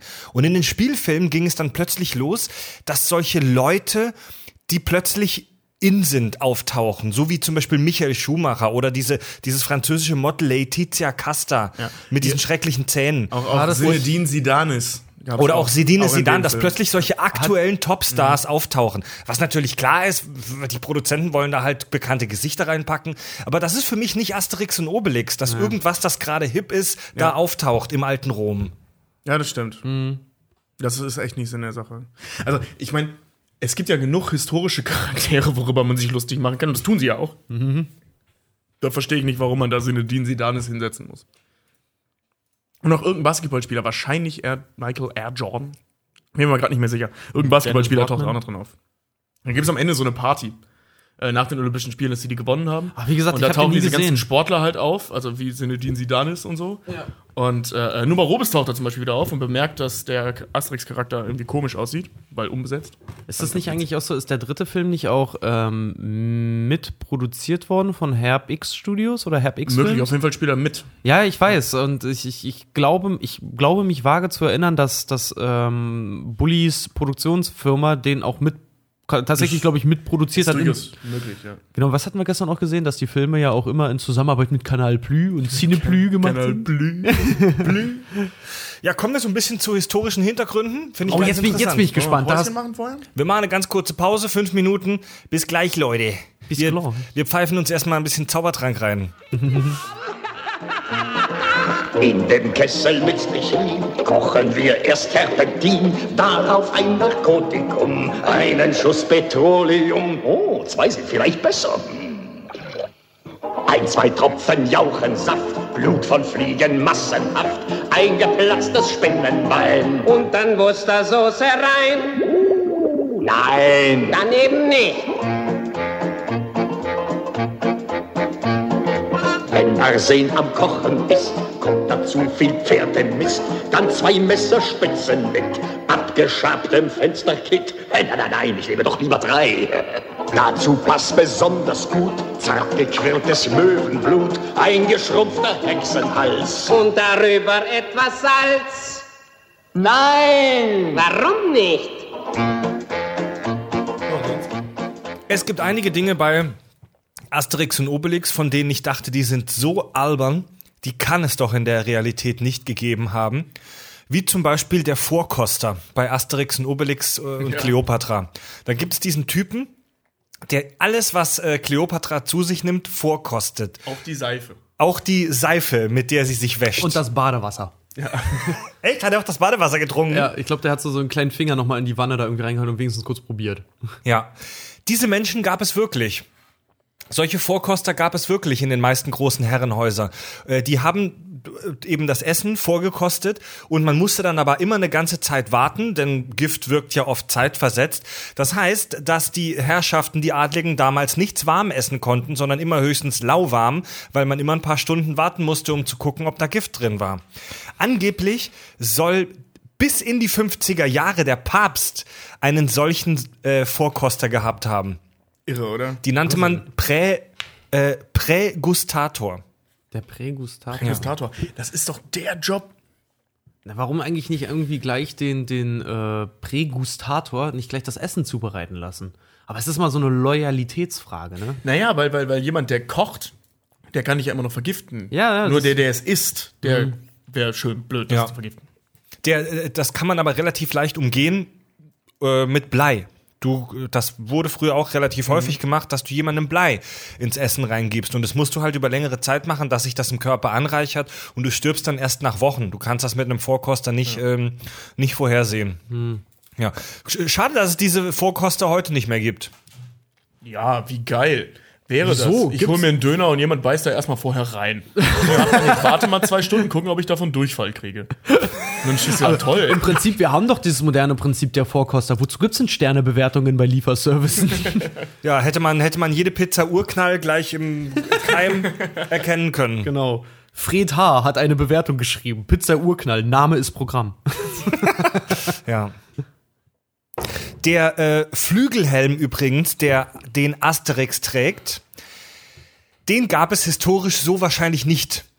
Der Flügelhelm ist eine Erfindung des 19. Jahrhunderts, da wo alles so romantisiert wurde und wo man diese ganzen Sagengestalten äh, romantisiert hat und auch irgendwelche Skulpturen gebaut hat und so weiter, hat man solche solche Wikinger und Normannen äh, und keltische Helden gerne mit so einem Flügelheld gezeich äh, gezeichnet oder diese Statuen gebaut.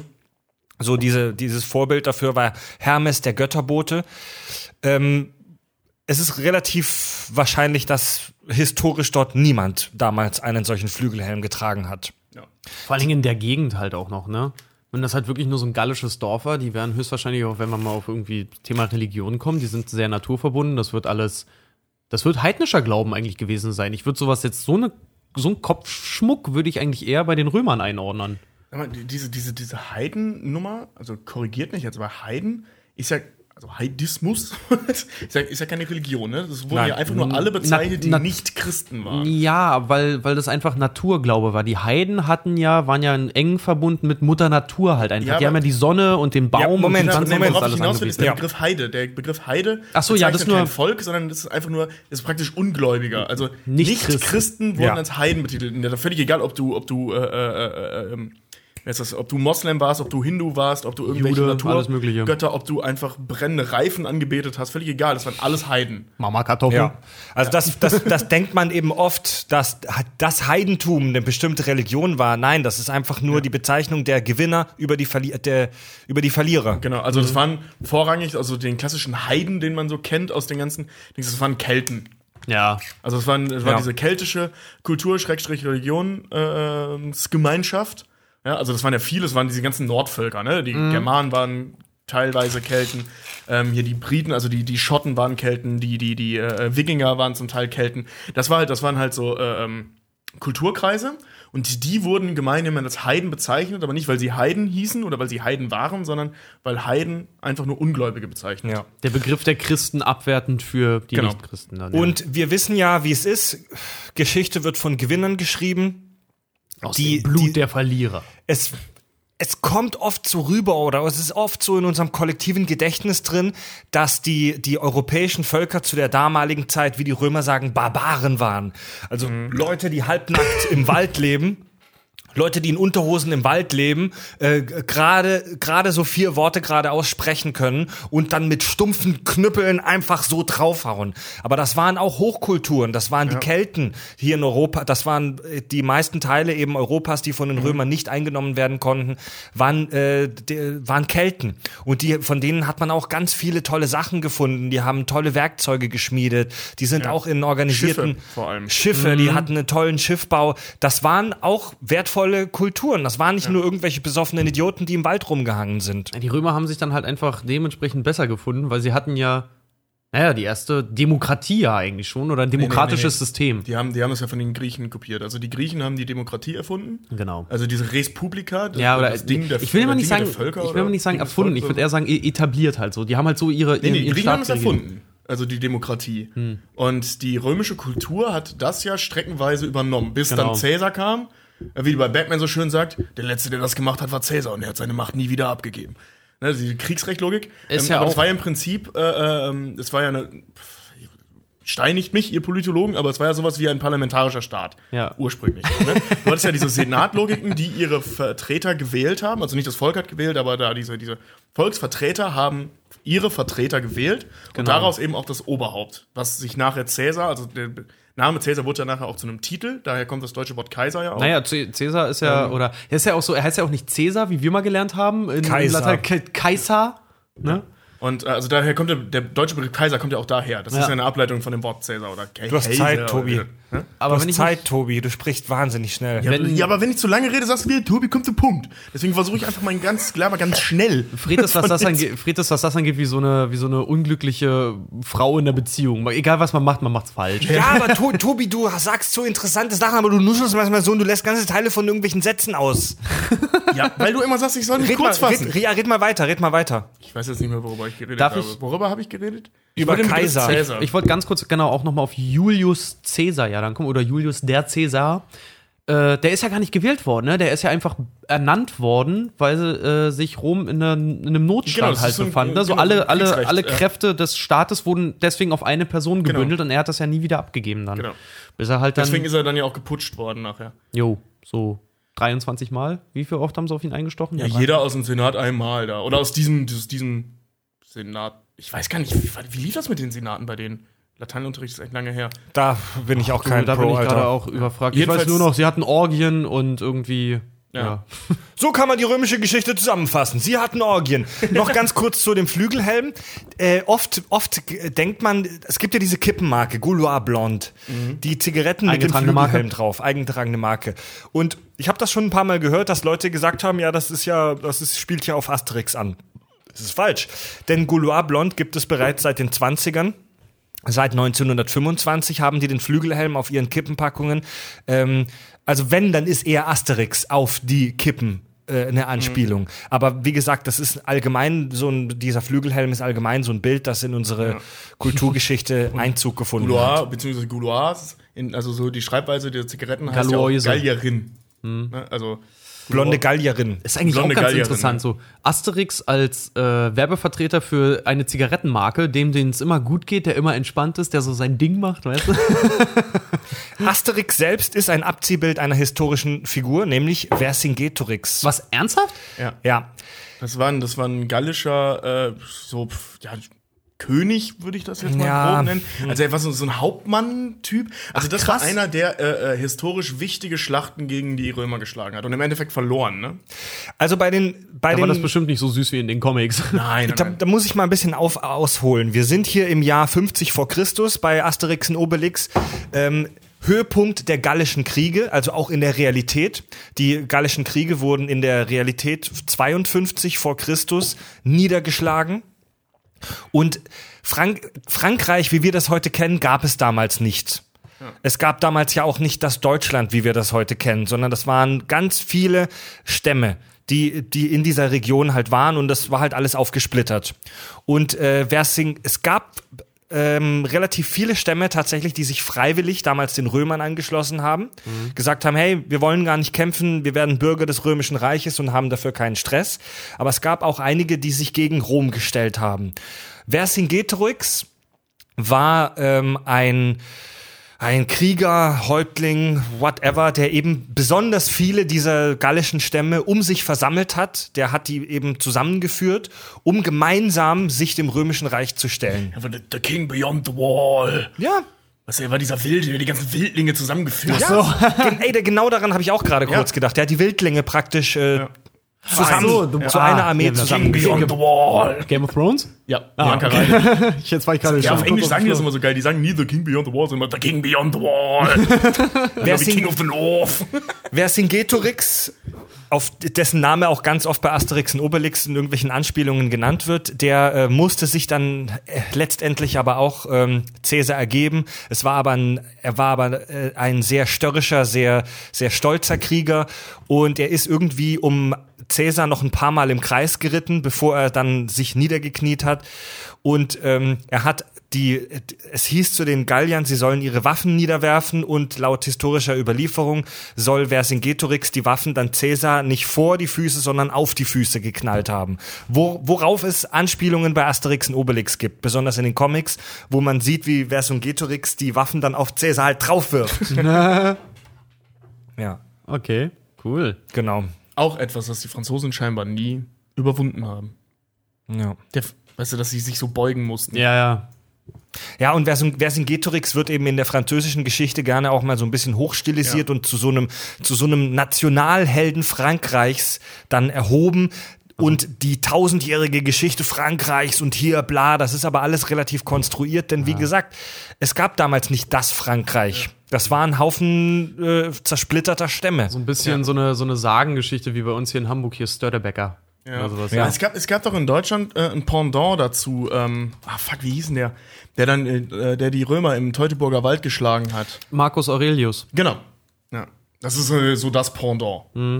Der auch eine Statue mit einer mit einer Genau. mit einer mit einem Flügelhelm hat. Der ist aber im Gegensatz zu Vercinge- Ver- Vercingetorix. Vercingetorix. Ich kann es auch gerade nicht. Äh, äh, ge- der Typ Ja.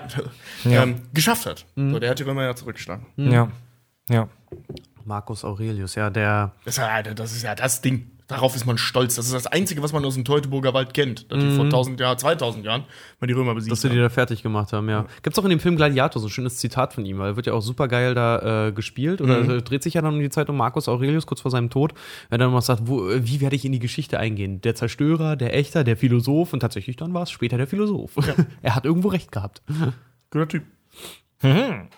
Ja. Hast du noch was zum historischen Hintergrund? Ja, ich äh, mega interessant. Und zwar die Geschichte mit dem Zaubertrank ist auch wirklich nicht äh, so aus den Sternen gegriffen, sondern, Nein. sondern es gab halt wirklich, es gibt wirklich Archäologen, die solche fetten Metallkessel gefunden haben. Die sehen halt echt aus wie bei Asterix und Obelix. diese Kupferkessel, Diese Kupferkessel. diese Gulaschkanonen. Und man, man nimmt halt wirklich an, dass das Teil eines Rituals war, dass man da gemeinsam aus diesen Kesseln irgendwelche Substanzen, wahrscheinlich Alkohol, getrunken hat, bevor man in die Schlacht gezogen ist. Das ist aber, das ist ja auch, äh, ähm, ich sag mal, ein gängiges Motiv solcher Stammeskulturen. Ne? Das hast du ja bei den, bei den Amerikanern, also bei den amerikanischen Ureinwohnern, den Indianern damals auch gehabt. Das ist ja so die neuere Überlieferung, sag ich mal, weil es noch keine 2000 Jahre her ist, sondern knapp 700.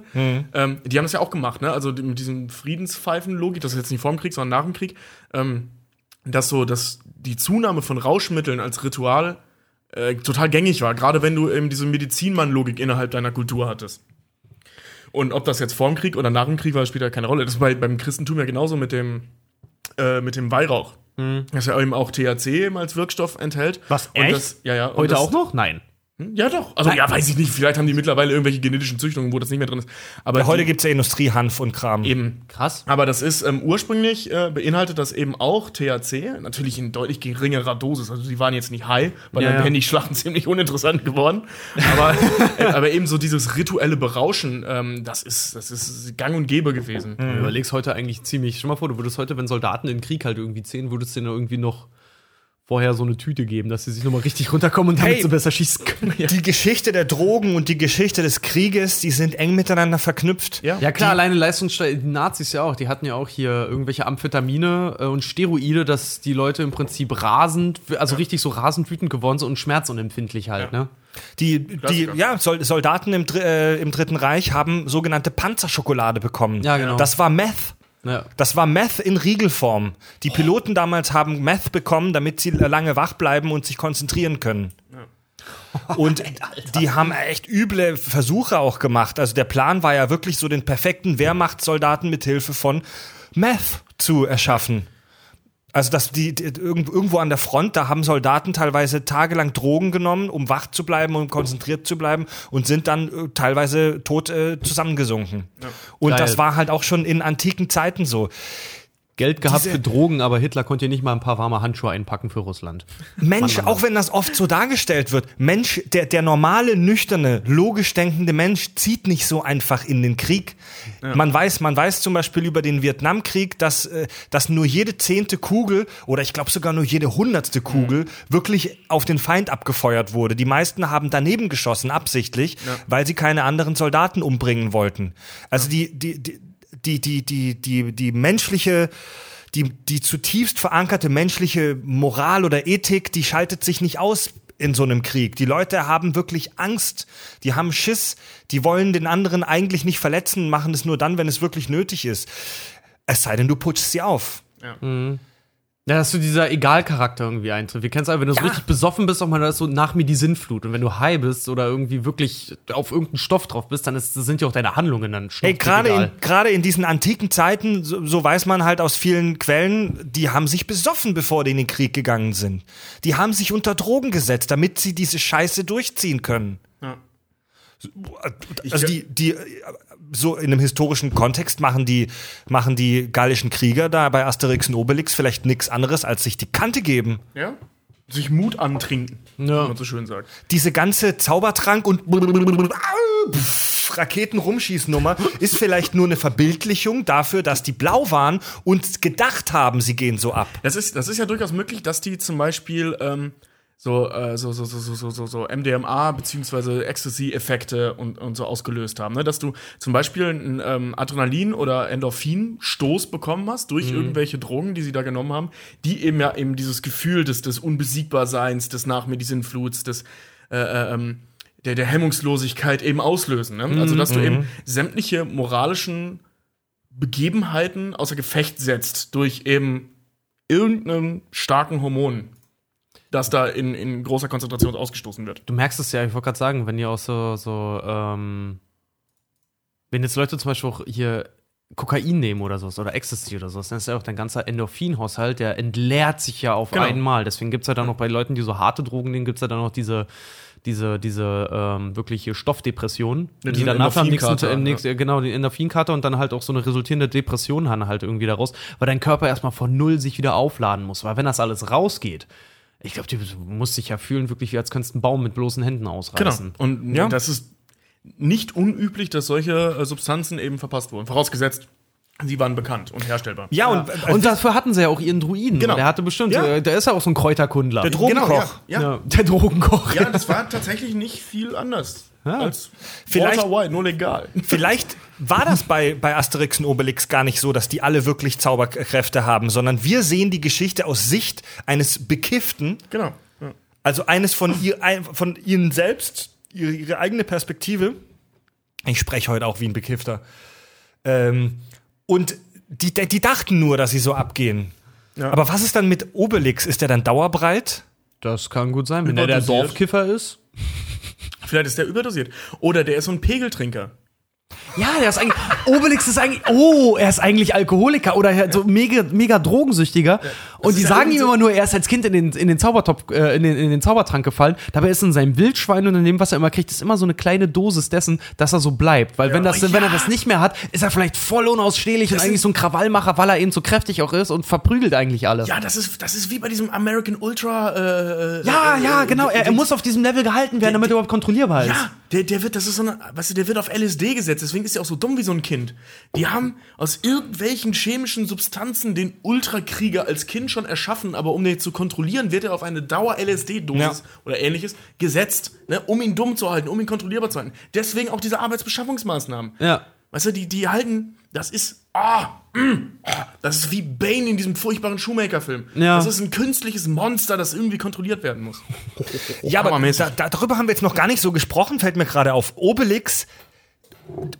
Ähm, Obelix darf ja keinen Zaubertrank trinken, denn weil er könnte sonst zu Granit erstarren, wie wir wissen aus den kanonischen Asterix und Obelix Comics und aus dem Asterix Wiki. Wir haben extra nochmal nachgeguckt. Ja, das ist aber auch jetzt nicht so, so äh, mit dran, dass man immer sagt, so, er darf nicht trinken, weil er sonst wird er zu Granit. Er darf einfach nicht, weil er schon zu viel hatte. Ja, meistens wird das gar nicht erklärt. Meistens wird das gar nicht groß erklärt, wieso er das nicht trinken darf. Aber er will es unbedingt. Aber wir wissen gar nicht, wieso Obelix immer unbedinkt den Zaubertrank haben Weil will. das voll das geile Gefühl Weil er süchtig ist. Ja? Ja, na Ja, klar, das wenn, du, so wenn ein er als, Heroin-Baby. kann sagen, wenn er als Kind da wirklich reingefallen ist, ne? Ja. Klar, du wirst halt, du wirst halt, du wirst halt irgendwie süchtig nach so einer Scheiße. Meine Schwester zum Beispiel, die kann bis heute kein, kein äh, hier Hefeteig oder so sowas essen, weil meine Mutter, als sie schwanger war und sie noch im Bauch hatte, immer sich so an so Hefeklopsen und sowas hat so voll überfressen hat. Und meine Schwester kann es bis heute nicht haben. Das ist eine hanebüchene Geschichte. Nee, ist es nicht. So eine Überdosis. Ja, ist halt einfach so, als sie, als sie mit meiner Schwester damals schwanger war, meine Mutter, die hat immer so äh, hier Hefeklöße. Die sich immer reingepfiffen. Meine Schwester hasst bis heute Hefeklöße. Kann sie schon seit sie ein kleines Kind ist nicht essen. Die Geschichte klingt etwas esoterisch. Natürlich klingt das alles esoterisch, natürlich Ja, ist das bescheuert, aber ja, es damit könnte man damit, ich will doch jetzt einfach nur darauf hinleiten, Pass auf, du um, Affe. um das äh, nachf äh, äh, nachvollziehbare Gründe, aber äh, selber Effekt, wenn du heroinabhängige äh, abhängige Mütter hast, Kann sagen, geben die den. Rausch ja an die Kinder weiter. Und die Kinder kommen, Crackbabys, Heroinbabys kommen äh, äh, unter Entzug auf die Welt. ja. Ja. Theoretisch müsstest du denen, damit es denen gut geht, Heroin spritzen. Ja, und bei denen Und ist es auch das nicht, bei bei, denen ist es auch nicht, auch nicht ganz auszuschließen. Ich hatte mal irgendeine so eine Studie Vielleicht darüber ist das gelesen, eine Metapher. Der ist nicht als kleines Kind da reingefallen, sondern eine, seine Mutter hat sich pausenlos mit dem Zeug zugeballert. voll Crack Baby. meinst du, seine ja, Mutter? Ja, ja, von diesem Übermenschen-Drink. Ja, die Mutter hat sich das reingezogen wie Sau. Hat halt ein drogenabhängiges Kind zur Welt gebracht, das aber ultra, also ne, also die genetische Struktur der Mutter wurde durch die übermäßige Aufnahme des Zaubertranks so verändert, dass sie eben dieses zwar abhängige nach diesem Zeug Baby auf die Welt gebracht hat, das aber übermenschliche Kräfte halt eben dadurch hat. Das ist praktisch, als wäre dieses Kind dauerhaft high aufgrund seiner Genetik, aber eben auch abhängig davon, seine Zellstruktur aufrechtzuerhalten über dieses Material. Das ist auch, sie müssen Obelix. Das ist, das ist ziemlich cool. Aber das ist auch so, die müssen ja Obelix zum Beispiel auch immer daran erinnern, dass er als Kind in den Zaubertrank gefallen ist. Ja. Das klingt immer so, als würden die dem das einfach nur erzählen, weil äh, Miraculix genau, kommt ja. doch mal, kommt so, nein, Obelix, du bist als Kind mal in den Zaubertrank gefallen. Und erzählt ihm das ja immer wieder. Obelix sagt es niemals selber von sich aus. Oh mein Gott, das heißt, voll wir sind ist ein widerliches Crack-Baby. Wir sind alle mit Geschichten von einem französischen Crack-Baby aufgewachsen. Geil. Voll geil, Mann. Wie ist denn das mit der, Tobi, mit der Beziehung zwischen Aster, zwischen Kleopatra und Cäsar, worüber wir auch gestern, äh, als wir die Filme geguckt haben, nochmal nachgedacht haben? Haben die, haben, haben die es wirklich getan? Also, ähm, das ist so, das ist so ein bisschen die, die erste Klatschkolumne der Weltgeschichte. ähm, also die, die Geschichte von Kleopatra ist so, so im ganz groben so, ähm, die kommt aus einer griechischen Familie, die knapp 300 Jahre lang ähm, Ägypten beherrscht hat. Und ähm, sie galt ja so als, als die Königin, bla bla, was hauptsächlich daran lag, dass sie die erste in diesen 300 Jahren war, die überhaupt Ägyptisch gesprochen hat, was als Herrscherin gar nicht so schlecht ist. Und im Testament ihres Vaters war festgelegt, dass sie ihren Bruder heiratet, was früher ja nicht unnormal war, Blutlinie halten und so. Genau. Ähm, und dann die gemeinsam über Ägypten herrschen. So, der Bruder war da aber nicht mit einverstanden, hat seine Schwester verstoßen, bla bla. Und ähm, selbst äh, äh, Caesar ist von dem festgehalten worden, von dem, also wie damals halt festgehalten worden, außer er hat in einem Palast gewohnt, der aber von außen bewacht war. Und jetzt gibt es diese Legende, dass Kleopatra sich in einem Teppich hat da reinschmuggeln lassen. In einem zusammengerollten Teppich. Das ist äh, historisch wahrscheinlich, wahrscheinlich Nonsens, weil ähm, um jemanden in einen Teppich so einzuwickeln, dass man ihn nicht sieht, muss da so viel Druck drauf sein, dass sie diese Tour nicht überlebt hätte. Ja, das wäre auch, oder, oder darin halt einfach auch mal erstickt. Ja, genau, genau. auch Und ähm, deswegen gehen äh, äh, Historiker davon aus, wenn die Legende stimmt, dann war sie einfach in so einen Bettlaken gehüllt oder so. Na, also irgendwie versteckt. Wurde da, damit an den Wachen ihres Bruders vorbei in Cäsars Zimmer, soweit das historische Gerücht. Und da dann eben, dann diese Klatschkolumne, dass die dann halt ge, ne? Dass, äh, äh, Dass die geballert haben? Dass Kleopatra Cäsar äh, umgarnt hat, um ihr zu helfen. Das hat er dann tatsächlich auch getan. Also er hat ihr geholfen Hat er weggefickt. äh, hat er weggefickt. Also das weiß man ja eben nicht, aber Ja, was man aber weiß, man ist, jetzt mal was man weiß ist, dass ähm, Cleo, äh, äh, ähm, Caesar dann Kleopatra geholfen hat, äh, die Macht zu stabilisieren. Mhm. So und ähm, das Ding ist übrigens Kleopatra. Diese ganze Nummer mit der Nase, das wird ja bei, äh, bei Asterix ständig gesagt. Oh, Ey, sie hat ein Nase. süßes Näschen, ja. Ja, genau. Ähm, sie muss wohl einen unfassbaren Zinken gehabt haben. Ja. Ähm, also die, die, die Beschreibungen von ihr, die man aus der Zeit kennt, plus die Darstellungen von ihr aus dieser Zeit direkt, nicht die im Stimmt, wir haben, wir haben gestern noch so Bilder gefunden von so nachgemachten Büsten von ihr. Und Genau, aber halt aus, wichtig ist aus dieser Zeit, nicht Ja. die, die später entstanden Genau, wo sind. du dann auch wirklich sehen kannst, die hatte schon, die hat so eine richtige Hexennase Ja, die hat so einen richtig ne? fetten Zinken gehabt. Und deswegen ist es ganz witzig, dass sie das in Asterix immer anspielen. Ja. So, hm, sie hatte ein süßes Näschen. Oh, diese Nase. Das, ja, die bestand praktisch nur aus Nase, dieses Gesicht. Also die muss wirklich keine schöne Frau gewesen sein, aber so eine unheimlich charismatische Frau. Ja. Weswegen es nicht unbedingt unrealistisch ist, dass der alte Italiener da so ein bisschen schwach geworden ist. Ähm, es ist aber im Prinzip nur ein Gerücht. Es ist ein nicht beweisbares Gerücht, dass die beiden tatsächlich eine romantische Beziehung hatten. Sie hatten aber auf jeden Fall eine ähm, politische Beziehung, nachdem sie da halt den Bruder, ich weiß gar nicht, ich glaube, sie hat den auch geheiratet danach. Ja, ja. Aber sie musste ihn halt dazu zwingen mit der Hilfe der Römer. Ich find's Und natürlich hatte Cäsar äh, ein riesen Interesse daran, weil dieses zwar kaputte, zu dem Zeitpunkt schon kaputte ägyptische Reich, aber trotzdem riesiges ägyptisches Reich, ähm, ihm dadurch natürlich in die Hände gefallen ist. Also er musste es praktisch nicht mehr erobern. Das fand ich aber auch mega geil, halt einfach nur, dass zwei wirklich historisch extrem interessante und wichtige Figuren halt zufällig halt auch noch irgendwie, denen halt auch noch so eine Romanze nachgesagt wird, ne? Ja, gut, ja, wie gesagt, das ist so die erste Klatschkolumne der, der Weltgeschichte. Deswegen ja, sage ich ja nachgesagt. Aber warum ich auch eben gerade so lachen musste, ich finde diese Vorstellung so geil, weißt du, wenn Cäsar dann da seinen eingerollten Teppich kriegt und rollt den halt so in seinem Schlafgemach raus und da ist so eine total blau angelaufene, erstickt so Kleopatra, die da raus und so. Voll geil, so, so, so, so, so, so ein halbnackter, erstickter Gesichtsgulasch, der dann da So drüben voll blau-violett angelaufen Was, schon. was genau ist das? Wer, wer hat sich hier einen Spaß mit mir erlaubt, Leute? Ich kann, also ich, kann mir, nicht cool. ich kann mir echt vorstellen, dass an diesen Geschichten gar nichts Wahres dran ist. Also Ja, wa stimmt. wahrscheinlich war es die langweiligste nur mögliche Version in der Realität, dass es einfach diplomatische Verhandlungen zwischen zwei Staatsmännern gab. Ja, und sie ist im Prinzip so halb verkauft worden. und, ne? und, die, und die, der, der Pöbel denkt sich dann so eine Geschichte dazu aus. Genau. Also es, ähm, es war jetzt nicht so, dass es zwei Staatsmänner waren, die äh, ähm, sich unterhalten haben, sondern im Prinzip ein verstoßener Staatsmann, also eine, ein Rebellionsanführer, wenn du so willst, oder Anführerin mit einem Staatsmann. Na, also es ist eigentlich eine recht politische Nummer eigentlich. Also, ne? Ach, ich warte einfach, ich warte einfach, bis Netflix das verfilmt und dann glaube ich das nur noch. So. Ja. schade auf jeden Fall, dass die Asterix-Comics nicht mehr so wahnsinnig oft erscheinen, beziehungsweise nur in, in Jahresrhythmen, aber immerhin kommen noch neue. Ähm, ich finde die mit einem mit 6,50 Euro pro Comic im äh, Schreibwarenladen auch ein bisschen teuer, muss ich sagen, für 40 Seiten, die man da so schnell weghauen kann. Aber Comics sind allgemein halt auch ein bisschen teuer, oder? Ja, finde ich auch. Bei so einem 40-seitigen Batman-Comic zahlst du doch auch mindestens 6, 7 Euro, wenn nicht sogar mehr. Mehr. Ich habe den, den Graphic Novel äh, hier von, äh, auf dem Arkham Asylum beruht. Der hat 40 Tacken gekostet. Aber Ja. das ist halt auch irgendwie, das ist halt auch ein Graphic Sammlerstück. Ja, aber, ja, Das aber ist Watchmen ist es aber auch so, da kommst du unter wollte grad 30 sagen- Euro, kommst du da nicht weg. Ich wollte gerade sagen, auch hier ist ja auch Fight Club 2, gibt es ja auch Mhm. so als Graphic Novel, ne? Der kostet auch irgendwie 45 Euro oder so. Aber ich, ja, ich find's- Comics haben auch eine schöne Qualität. Die sind, die sind für, für Comics so, aber die erscheinen ja auch nur monatlich, glaube ich mal, ne? Welche? Asterix? Die Asterix-Comics? Alle paar Jahre mal. Alle paar Jahre. Echt? Ja. Es Okay. gibt, es gibt, wie gesagt, bin da echt nicht 36. bewandert bei den Asterix-Comics. überleg mal, die gibt's seit 59 und es gibt nur 36 Stück. Ja, guck mal, auf der, auf der Rückseite siehst du immer abgedruckt alle, die es gibt. 36. Das sind alle Asterix-Comics, die es auf dieser Welt gibt, seit den 60ern. Also da erscheint nur alle paar Jahre einer und wenn ein neuer Asterix-Comics erscheint, Das ist auch Thema. das ist ein Thema, das ist ein Happening, das ist in den Mainstream-Medien dann auch. Das hab, der, Ich wollte gerade sagen, als der letzte Asterix-Comic kam, das, da hatten sie sogar auch in einer, in einer Zeitung, hatte ich da auch gelesen, so Asterix ist wieder da. Ja. So hatten sie richtig fett Werbung für gemacht. Asterix ist da. Oh, Asterix bei den Schweizern, guck an. Die, wie hießen die nochmal? Helenen? Helvetia. Helvetia. Ja, es gibt auch Asterix äh, in Deutschland, Asterix bei den Goten. Mhm. Darüber haben wir noch gar nicht gesprochen. Der sagenhafte stereotype Rassismus in allen Asterix-Comics. Aus, Die treffen aus der Sicht der, der, der versnobten Franzosen. ja, Die, die treffen ja dann, also die meisten Asterix-Comics, Asterix und Majestia habe ich, wo ich mal das gerade sehe. ja, wo Ja. eine Frau findet.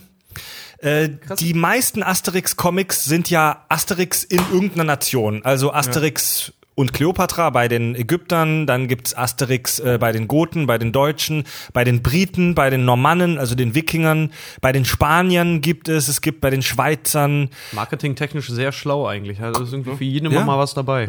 Korsika. Vor allem äh, in jedem Land, was, äh, äh, also gerade Deutsche, da gibt's ja, da, habe ich mal eine Statistik zugesehen oder so, ein, so, ein, so eine Untersuchung zugesehen.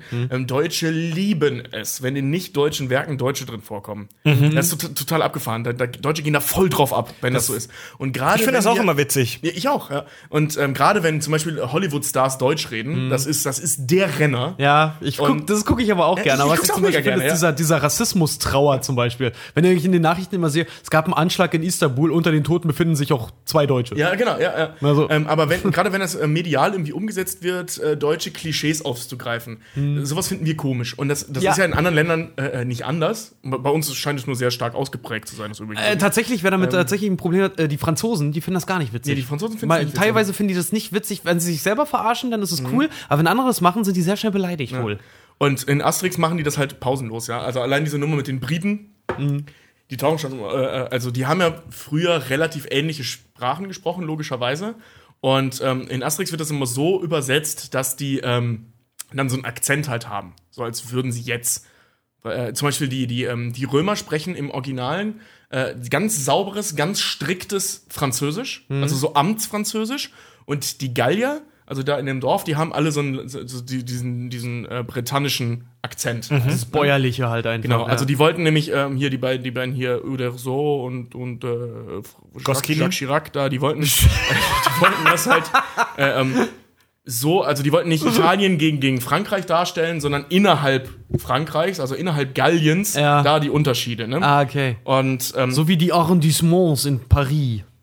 Ja, genau, ja, wie auch immer. Und jedenfalls. Was auch immer Richard gerade gesagt hat. Das sind doch die, das sind doch die verschiedenen, es gibt doch, äh, Paris ist doch aufgeteilt in verschiedene Bereiche, Arrondissements, also Ringe. Ach so. Genau, und okay, dann ist dann halt auch quasi, ja, wenn du so willst, so wie, wie bei einer, bei einer Bahn, so Re Region Ja. 1, Region 2 und so. Und je weiter du nach außen kommst, desto mehr Ghetto und du- desto Mhm. bäuerlicher wird's dann halt auch. Und in der Innenstadt hast du halt auch die Herrschaft quasi. Und ähm, wenn die halt ins Ausland dann fahren, haben die denen halt eben so landestypische Akzente mitgegeben, das in den Verfilmungen logischerweise sehr schön dann immer übersetzt ist. Äh, mit, mit T-Fax, der dann halt mit so einem britischen Akzent Deutsch redet, beziehungsweise Französisch. Und ähm, denen dann so Klischees in die Hand gegeben, wie zum Beispiel, dass, dass die Briten jeden Tag um fünf das Schlachtfeld räumen, um heißes Wasser mit Milch zu trinken. Oder dann zwei Tage die Waffen niederlegen und diese Unsitte nennen sie dann Weekend. Oder, halt Oder alle gleich aussehenden Häusern wohnen, die man nur auf, äh, also diese, diese, diese Hausnummerlogik kommt ja aus, aus England. Ja. Alle wohnen in gleich aussehenden Häusern und haben halt eine Hausnummer, wo Obelix auch völlig, davor, äh, völlig verwirrt davor steht. Wie heißen die hier? 16? Nein, Obelix, das ist nicht der Name, das ist die Hausnummer.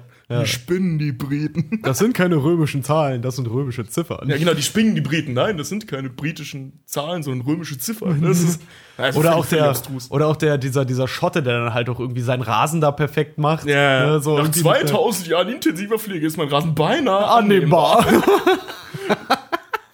Wit ganz witzig auch, dass diese, diese, diese Sprachen, Lauwarme Ceviche, die trinken nur lauwarmes Bier ohne Schaum. Okay, weiter. ganz witzig, dass diese Sprachen, die die Ausländer sprechen bei Asterix und Obelix, dann auch optisch manchmal dargestellt werden. Zum Beispiel bei Asterix bei den Goten, also bei den Deutschen, sprechen alle Goten, alle Deutschen äh, schon verständlich, aber die Sprech, die Schrift in der Sprechblase ist so Reliefschrift, also diese alt, diese altdeutsche, Die, die heißt doch gotisch, diese, Gotik, oder? nee, Reliefschrift Nee, nee, heißt die, Reliefschrift. diese altdeutsche Schrift. Mit diesem alten S und was aussieht wie ein F und sowas. Richtig dumm. Kinder. also als ich klein Ja, war, Kinder. ähm, habe ich äh, äh, von meiner Oma gelernt, wie man diese Schrift liest. Ne? Ich Ja. meine, so schwer ist sie nicht zu lesen, aber als Kind eben. Man muss sich halt dran ne? gewöhnen. Ja, Und ich Fall. habe gedacht, dass dieses ähm, S, das sieht ja ein bisschen aus wie unser heutiges F. Ja, genau. Ich habe gedacht, das wäre der Buchstabe für das Geräusch beim Lispeln. Ja, ist- also das Gosse, das ist ja- Gothe heißt. Weil, weil, also das, das ist der Buchstabe für Lispeln. Ja. Habe ich gedacht. Ach, geil. So ein bisschen Lautschrift, ja. Und, ja, und ich krieg's, ich krieg's bis heute nicht raus. Wenn ich irgendwo so ein S sehe, denke ich, also das erste, wenn ich das mir aus dem Kopf vorlese, immer mit diesem Lispelgeräusch. Goffe. Ich hatte mal als Kind so Schwierigkeiten, Kakao auch zu lesen. Habe auch immer Kakao gemacht. Draus. Kakao. Das ist immer noch drin. Kakao. Ihr seid ja auch sehr dumm. Korrekt. Ja. Wo ist mein Zaubertrank? Ja, wir pfeifen uns jetzt noch ein Zaubertränkchen rein, oder? Jo. Gibt's noch irgendwas zu sagen zum Thema? Asterix und Mit Obelix. Sicherheit sehr viel. Asterix bei den Briten. Ich könnte den ganzen Film durchzitieren. Wollen wir mal? Na, ich wäre auch gerne auf diese ganze Miraculix will das gallische Dorf unterjochen eingegangen, aber im Prinzip ist da ja auch schon alles gesagt. Er ist im Prinzip ja der Drogenonkel, der versucht irgendwie seine Machtposition innerhalb des gallischen Dorfes Oh, ja, zu wir, haben, festigen. wir haben noch Ferntheorien. Eine wichtige, die, da sind wir gestern Abend drauf gekommen. ja? Da warst du bei, Ja? glaube ich. Oh, weiß ich nicht. Ja, und zwar geht es um den höchstwahrscheinlich mächtigsten so. Charakter der fiktionalen Welt. Wir haben sie alle gesehen. Wir haben Son Goku gesehen, wie er das Universum rettet. Wir haben Superman gesehen, wie er das Universum rettet. Wir haben die Avengers gesehen, wie sie das Universum retten. Aber Ziemlich keiner, eintönig alles, ne? aber keiner kommt gegen den stärksten Charakter im Comic-Universum an und er war so unscheinbar und hat sich so versteckt und gestern haben wir ihn wiederentdeckt. Genau, denn überlegt mal, Obelix, de facto unbesiegbar. Ja? Also wirklich, der kann Tausende zusammenprügeln, der ist de facto nicht zu besiegen und scheinbar beinahe Unverwundbar. Äh, unverwundbar. Ja? Also, un, also er wird jetzt unendlich stark dargeschrieben und wenn er dann noch Zaubertrank nimmt, in gewissen Dosen, äh, löscht er doch so mal eine ganze Stadt aus. Und so, ne? Also der ist Aber- wirklich ultra. All, all seine Stärke, all seine Wut ist nichts Ja. gegen den einen. Genau, denn dieser eine besiegt ihn ohne auch nur einen Kratzer. Als wäre es ein Kinderspiel. Die mächtigste vorstellbare Waffe wird besiegt. Und Von- sein, sein Name ist Bombastik der Teutone. Bei, in welchem, in, bei welchem war das Asterix? Asterix der Oberdrom. Oberdrom. Bombastik der Teutone. Was Treff- haben wir uns gestern darüber amüsiert? Wie herrlich ist das, ey. Treffen die auf diesen kleinen Teutonen, also Deutschen, ähm, Und irgendwie du, der ja Karate kann. Ja. Nee, äh, Judo. Judo. Judo kann er. Und Er ist, er, ist ein, er ist ein kle- kleingewachsener Judoka und mit so typischen Judo-Griffen ähm, schaltet der Obelix halt ganz einfach aus. Vor allem, was so schön war, als sie das dann gezeigt haben, weil was macht er natürlich judotechnisch? Er nimmt ihn einfach mit gestrecktem Arm und wedelt ihn ja im Prinzip immer nur von einer Seite auf die anderen und klatscht der Obelix, da, Obelix auf den Boden. Und das ist geil, aber wir sitzen alle, gucken uns das an, lachen und ausgerechnet Fred sitzt als einziger in seinem Sessel, als ob Judo so geht. ja, genau. Zeigen wir Kindern mal, genau so geht Judo. Ey, ohne Scheiß. Bombastic der Teutone, der ist so ultra. Ey, der, der, der zermitscht Obelix so hart zu Blutkäse, einfach nur ohne. Blutkäse. Ja, das ist ein bisschen von Super Richie hier Ja. geklaut. Nee, das ist von, hier, von, von äh, Waterboy. Waterboy, ne? Aber das ist auch hier äh, ihn zu. Blutkäse. Matze Knob, ja. Ja, jedenfalls macht er das ohne auch nur einen Kratzer. Ja? Also Obelix kommt nicht mal in die Situation, schlagen zu dürfen. Und der jetzt gegen den Hulk, Bombastic der Teutone. Bombastic der Teutone. Und wird dann auch nur besiegt, weil er so, äh, so, so, So nett kacke ist. freundlich ist. Ja, Ja, dann weil ist Asterix ihn cool. austrickst dann. er ist unbesiegbar, er ist mega nett. Sieht gut aus? Ja gut, das vielleicht nicht. Der Nee, echt er sieht überhaupt Idiot. nicht gut aus, Er sieht aber- aus wie so ein, wie so ein Schokobon. Unser Superheld Bombastic der Teutone. Liebe, liebe Hörer, ich kann euch wirklich nur empfehlen, äh, zieht euch mal wieder ein paar alte Asterix-Filme oder Comics rein. Es ist wirklich eine schöne Reise zurück in die Kindheit. Es wird direkt 4 Grad wärmer. Ja.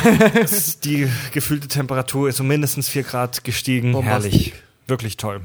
Ja. Was soll ich sagen? Es war Bombastic. Diese Nummer, wo die in der Höhle sind, wo, so, wo die, wo die dann auf diese Bestie treffen, dann können Sie uns den Weg nach, äh, von die eigentlich, keine Ahnung, können Sie uns den Weg da und Nach draußen sagen? zeigen. Und dann schmilzt dieses Monster. Die Augen fließen weg. so, sowas Unhöfliches, aber für solche Spirenzchen, für sowas haben sie Zeit. Für solche Metzgen. Für solche solche Mätzchen. Mätzchen. Also können Sie uns nicht, können Sie es uns nicht sagen oder was? Ja toll, aber für solche Metzgen haben Sie Zeit.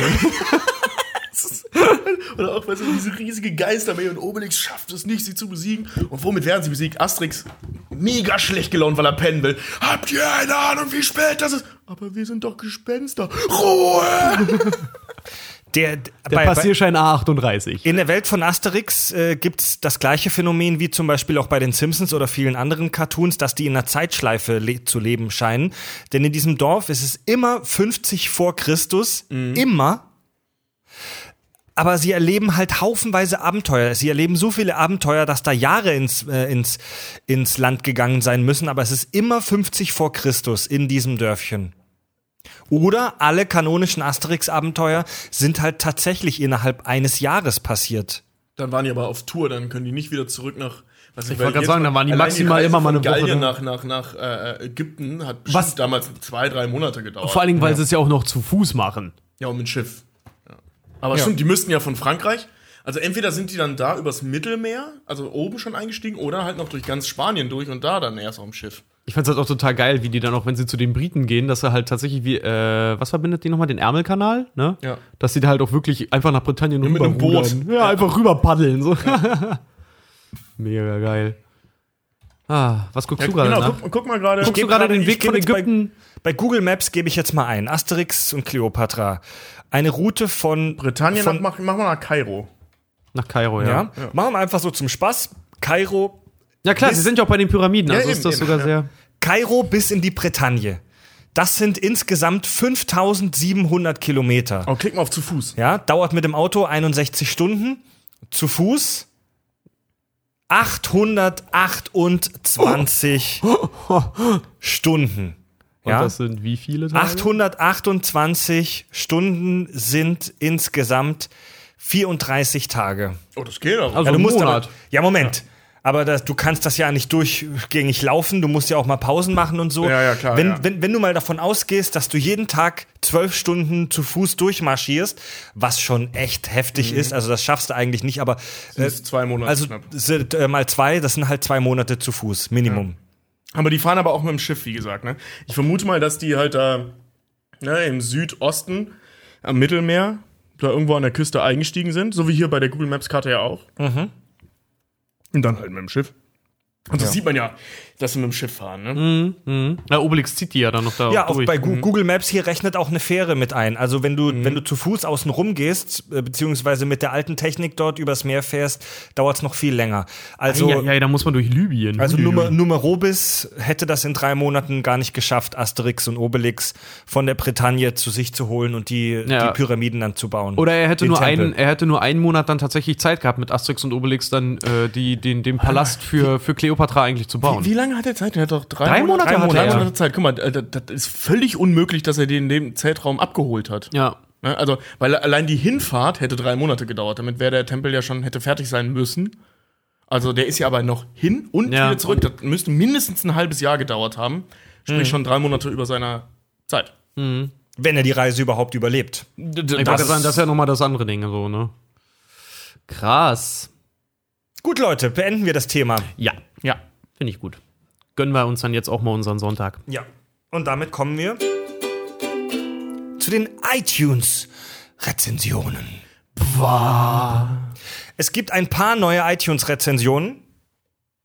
Allerdings, allerdings leider nur fünf Sterne und kein Text. Die Hörer waren ein bisschen schüchtern. Jetzt hat mir aber Hörer Martin geschrieben. Erbost und er hat sich beschwert bei uns. Okay. Er hat nämlich uns vor zwei Wochen bereits eine iTunes-Rezension gegeben. Die Reptiloiden der äh, Firma Apple haben die aber irgendwie nicht angenommen oder durchgewunken. Die Oh, wird nicht angezeigt. Das ist auf mir, der das ist Seite. mir aber auch mal passiert. Ich habe auch in einem anderen Podcast habe ich eine Bewertung geschrieben, ist bis heute nicht drin. Ja. Also wir, wir, wir vertreten hier ja allgemein bei den Kack- und Sachgeschichten eh die Meinung, tot, tot, tot dem Apple. ähm, davon gehen wir auch nicht weg. Warum auch? Martin hat uns seine Rezension einfach jetzt nochmal per per E-Mail über das E-Mail-Kontaktformular auf unserer Webseite ähm, geschrieben und die lese ich jetzt vor. Danke, Martin. Kommt ein Alien auf die Erde. Wie erklärst du ihm die Kack- und Sachgeschichten? Versuchen wir es mal. Regelmäßig treffen sich ein paar Vollblut-Nerds um ein paar Mikros und lockern sich mit einigen Bierchen ihre Zungen. Dann wird zusammen aus Wissen und gefährlichem Halbwissen jede Woche ein großer Topf gequirlter Scheiße gekocht, der unglaublich unterhaltsam ist. So erfährt man unter anderem, dass Spongebob gucken auch mit um die 30 noch völlig okay ist und das Konsumieren der Folgen nicht schwul macht, ganz im Gegensatz zu den Teletubbies, nach deren Genussmoderator Fred aufs andere Ufer wechselte. Dennoch kann er Diddelmäuse auf den Tod nicht ausstehen, ein Rätsel dieser Mensch. Man lernt, dass ein T800 mit österreichischem Akzent auch durchaus als Inder durchgehen konnte und alle Teile nach 1 und 2 unkanonisch sind. Ja, Weil wir das so. gesagt haben. Gelegentlich weiß denke, man nicht, ob mit der, dessen Namen nicht genannt werden darf, der Erzfeind Harry Potters gemeint ist oder ein orangener Twitter-Troll, der es irgendwie zum US-Präsidenten geschafft hat. Moderator Fred versucht meist vergeblich, seinen Job gerecht zu werden, da die beiden Labertaschen Tobi und Richard äh, im Zaum zu halten. Dabei, genau. Mindestens einmal pro Folge versucht er seine Autorität mit der Aussage, ich hasse euch, ihr Arschlöcher, Rückhalt zu verschaffen, was meistens nur bedingt funktioniert. Ja, auch das ist eine Moderationstechnik. Eigentliches Ziel äh, der von der Bioindustrie und durch Douglas Adams Werbeaufträge finanzierten Reptiloiden-Freunde ist es, das Rülpsen wieder gesellschaftsfähig zu machen. Wie fast jeder ihrer Folgen beschreibt auch diese Rezension das betreffende Thema nur unzureichend und wird wohl einen zweiten Teil nach sich ziehen. Sehr schön. Wunderbar. Sehr schön. Besser kann man sich. Chapeau. Da, da ist er doch der neue Wikipedia-Eintrag. Chapeau, mein Lieber. Aber wirklich, das war eine schöne Zusammenfassung. Du warst bestimmt auch gut in der Schule bei diesen Erläuterungssätzen Ja. immer in Deutsch. Dann kommen wir jetzt zum Hörerfeedback. Zuerst einmal ganz, ganz vielen lieben Dank für unseren Hör Hörer Andreas. Der hat uns nämlich ein tolles Geschenk gemacht, beziehungsweise mir. Schön, toll, Fred. Danke, ja, du, du hast dein Andreas, Geschenk. danke. Freu dich halt. Da, danke, Endlich kriege ich Andreas. auch mal was hier. ähm, ich halte es jetzt gerade in die Kamera. Ich habe auch vor ein paar Tagen schon ein Foto davon auf Facebook gepostet. Und zwar hat er mit so einer ganz heftigen Maschine, die er zu Hause stehen hat, die Stickereien produzieren kann, mir ein echtes kanonisches Kack- und Sach-Polo-Shirt gemacht Oh in ja. Rot mit Kaki draufgestickt. Man nennt das auch eine heftige Nähmaschine. Das hat er mir geschenkt, hat er mir einfach per Post geschickt. Voll geil. Ja, Und mega cool. ähm, das, ist, das sieht richtig professionell aus. hat uns ja. auch immer Videos geschickt, wie das gemacht wird. Das sah mega geil aus. Ja. Ja. Ich kann es heute nicht tragen, weil es vom Waschen noch nass ist. Ähm, weil ich dachte, wenn ich das einen Tag vor Livestream wasche, wird das trocken bis zum nächsten Tag. Eben bei äh, 80% Luftfeuchtigkeit in Hamburg hat das nicht ganz so geklappt. ich werde es ab sofort bei den Livestreams aber tragen. Außerdem ist im Internet wieder Kaki aufgetaucht. Unser Maskottchen Kaki Brownface hat sich selbstständig gemacht. Schon wieder? Ja. Und schon wieder, er führt ein Eigenleben. Wir laden unser Maskottchen ja nie hier ein zu uns zum Sprechen. Ja, weil er und stinkt. Weil er stinkt, weil er, weil er ein Stück Weil er Kot stinkt ist. und weil er ein Klugscheißer ist. Ähm, Oder im wahrsten Sinne des Wortes ja. ein Klugschiss ist. Wir, wir haben ihn, es ist jetzt tatsächlich passiert, dass ein Instagram-Account von ihm aufgetaucht ist. Im Ernst? Ja, es gibt seit kurzem einen Instagram-Account von Kaki Klugschiss, den das werde ich auch wirklich- mal verlinken. Das gibt's doch nicht. Das Und auch das nicht ist so, halt, oder? es gibt ihn halt wirklich. Das hat wirklich jemand gemacht. Das ist ja hier. Ja. Alter. Also ich, ich werde das mal linken die nächsten, verlinken die nächsten Tage. Das müsst ihr euch echt mal reinziehen. F fällt sowas eigentlich unter das Urheberrecht? Und er hat mir, er hat mir auch geschrieben. Krass. Hallo Fred, ich habe jetzt meinen eigenen Instagram-Account, habe schon Bilder hochgeladen, da kommen aber noch mehr. Bin gerade mit meinem Kumpel Andy in Irland. Wenn du magst, könnt ihr mir ja folgen, nicht nach Irland, sondern auf Instagram. Haha. ihr findet mich unter k.klugschiss, okay? k.klugschiss, jetzt adden. Äh, es dürfen mir auch alle anderen folgen, die mich mögen. Schöne Grüße auch an Tobi, Richard und die Pforzheimer. Bleibt schön kack und sachlich. Euer Kaki. PS, hab euch natürlich auch eine Karte geschickt. Cool. Die ist noch nicht Danke. angekommen, auf die warten wir. Aber ja, das, da, da gibt's wirklich einen real existierenden Kaki, so ein Stofftier, der halt irgendwo auf der Welt Fotos von sich macht Das sieht und halt postet. sehr aus nach Marke Eigenbau, aber krass, ey. Voll heftig. Voll geil. Also wir Voll werden, geil. wir werden weiter verfolgen, was unser Maskottchen da im Internet so treibt. Ja, vor allem, wir haben ihn ja, vor allem, man kann auch gleich sagen, ja, wir haben ihn halt auch absolut nicht im Griff. Er macht halt da noch, was er will, ne? Ja. Was sind denn das für komische Emojis, die da immer durch den Livestream tingeln? Ach, keine Das Ahnung. sind gerade Likes und, und Herzen und Scheiß, die unsere Hörer uns zuwerfen. Aha. Kann man machen, ist ja witzig. Ja. Ich will das auch Gut, weiter im Hörerfeedback und zwar schreibt uns äh, äh, seit langem endlich mal wieder der Schweizer Militär-Guzzi. hey, ihr Kacknasen, ich feiere eure Folgen immer noch und empfehle euch auch regelmäßig fremden Leuten in der Bahn. Danke. Was? Wie bitte? Das, das ist die Schweiz, ohne Scheiß. So, so hier in Deutschland guckt jeder in der Bahn auf sein Handy und, und versucht niemanden anzusprechen. Genau, und in der Schweiz beim Käse essen, während sie ihr Geld zählen und dabei Podcast hören. Ah, kennst du den schon? Sag mal, hast du schon von diesem Podcast Boah, ey, Geschichten? gekocht. Ja. Schmeckt grad gut. Ist Als- cool, ey. Also der, der Schweizer Militärguzzi schreibt als Themenvorschlag 13 Reasons Why, weil ohnehin alle darüber reden, würde mich euer Senf dazu auch mal interessieren. Wäre vielleicht äh, nicht ganz so lustig, aber allemal interessant. Liebe Grüße aus der Schweiz SMG. 13 Reasons why. So eine neue Serie habe ich noch nicht ich geguckt. noch nicht Nee, auch nicht. Soll der Shit sein? Ich habe es noch nicht geguckt. Okay. Kommt noch. Vielleicht, vielleicht. Dann schreibt Okay, schreiben wir auf die Liste mal. Ja Andy K aus M. Ganz viele Hör von unseren Hörern heißen irgendwie Andy, oder? Es ist alles derselbe. Ich glaube, das machen die aus Gag einfach nur. Die nennen sich dann alle Andi K. Andy S. K. aus M schreibt, hallo ihr Saftrillen und schöne Grüße aus Irland nach Schon 14. wieder. Ach so, das ist, oh, das ist vielleicht der, das ist vielleicht Kaki Brownface. Ist das vielleicht sein, ist das vielleicht sein Geheim, seine geheime Identität, Andy K. aus M? Kann ja sein. Kann gut sein, Nach wenn das sein 14 alter Ego ist. Er ist wie Batman mittlerweile, wir wissen es nicht. Nach 14 Tagen ohne K&S, die Dexter-Folge muss ich verschieben, weil ich die Serie noch nicht gesehen habe. Oh. Endlich wieder gepflegter Audiodurchfall. Hab nach sechs Minuten, Stichwort Lederlappen, schon wieder auf dem Boden gelegen. Ach so, das ist in Bezug auf die Batman-Folge. Ja. Danke dafür, das hat mir gefehlt. Fette Grüße. Super. Dann schreibt Mischka über Twitter, Frage zu Folge 42. Warum wurde die unsagbar tolle Serie der BBC von 1981 von Per Anhalter durch die Galaxis mit keinem Wort erwähnt? Mega geil. Ähm, Kenne ich ehrlich gesagt, also habe ich nie gesehen. Nee, habe ich auch nicht gesehen. Ich habe schon von vielen auch mal gehört, dass die sagen, die sind um einiges besser als die Filme. Das habe ich schon mal gehört, aber ich habe es auch nie gesehen bisher. Vielleicht haben wir es aufgrund unserer eigenen Ignoranz nicht erwähnt. Ja. Aber beim nächsten Mal, war die, das war auch eine Livestream-Folge, glaube ich, ne? Nee. Nee, war's nicht. Gut. Ja. Okay, Mia culpa, mea culpa, so, aber. Mehr Culpa, mehr Max, Nee, also- also wie- Nee, nicht dran gedacht einfach. Es war mir auch bewusst, dass es diese Serie gibt, aber ich kann dazu halt leider gar nichts sagen. Und dann haben wir gesagt, lassen wir lieber raus, dass die Bücher und der Film bieten genug Stoff. Boah, ich glaube, ich habe gerade ganz schön einen im Tee, ey. Weiter. Da- Das, ja, Für 14.42 Uhr an einem Sonntag sollte, ist das auch. Äh, genau. Du hast ja danach keine Termine mehr. Was machst du noch mal nach der Folge jetzt? Ne? Spielst Witcher und ja, ich beende endlich Blood and Wine. Ich bin ganz aufgeregt. Dann twittert uns Damat an, und zwar auch zur Batman-Folge.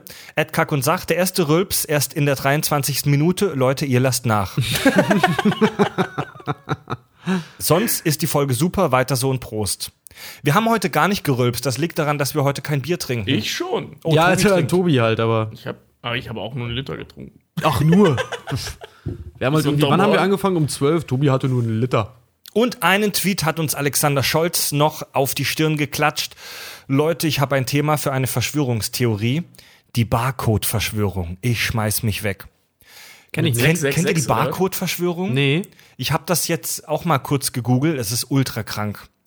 Diese, diese Theorie geht davon aus, dass es gibt zwei verschiedene Theorien. Die eine ist die satanische, dass in jedem Barcode 666 vorkommt. Ja, vorne, Mitte, Anfang, ne? Was so nicht stimmt, weil es ein Binärcode ist, also eigentlich ist es 101. Egal, muss man sich im Detail mal durchlesen.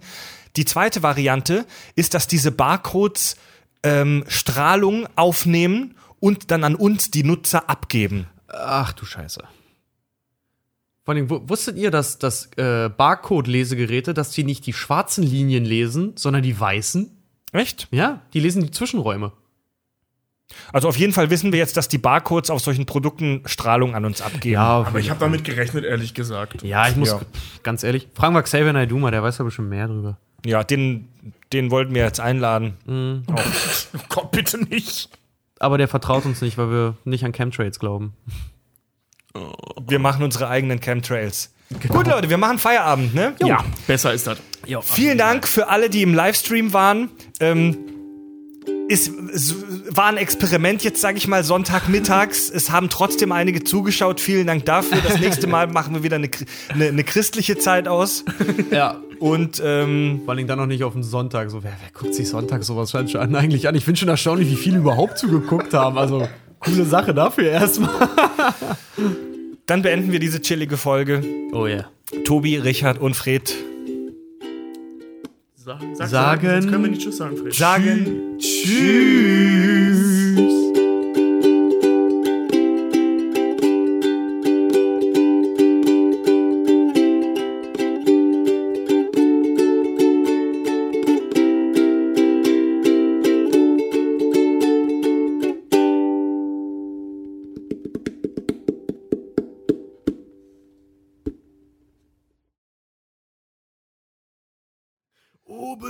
Beim Teutates werde wieder Obelix. Wir haben gar nicht über den Aberglauben gesprochen. Welchen Aberglauben? Die haben Dass ja der von- Himmel ihnen auf den Kopf Das fällt? Einzige, vor dem sie Angst haben, ist ja, dass ihnen der Himmel auf den Kopf Und fällt. das hatte ich gestern Abend ehrlich gesagt auch ein bisschen. Ey, ey, Plan, Plan von diesem Podcast war auch niemals, die Gallier schwach aussehen zu lassen. weißt du? Deswegen müssen wir solche Informationen bewusst vorenthalten. ja. Ja. Okay. Penis. Pen Penis.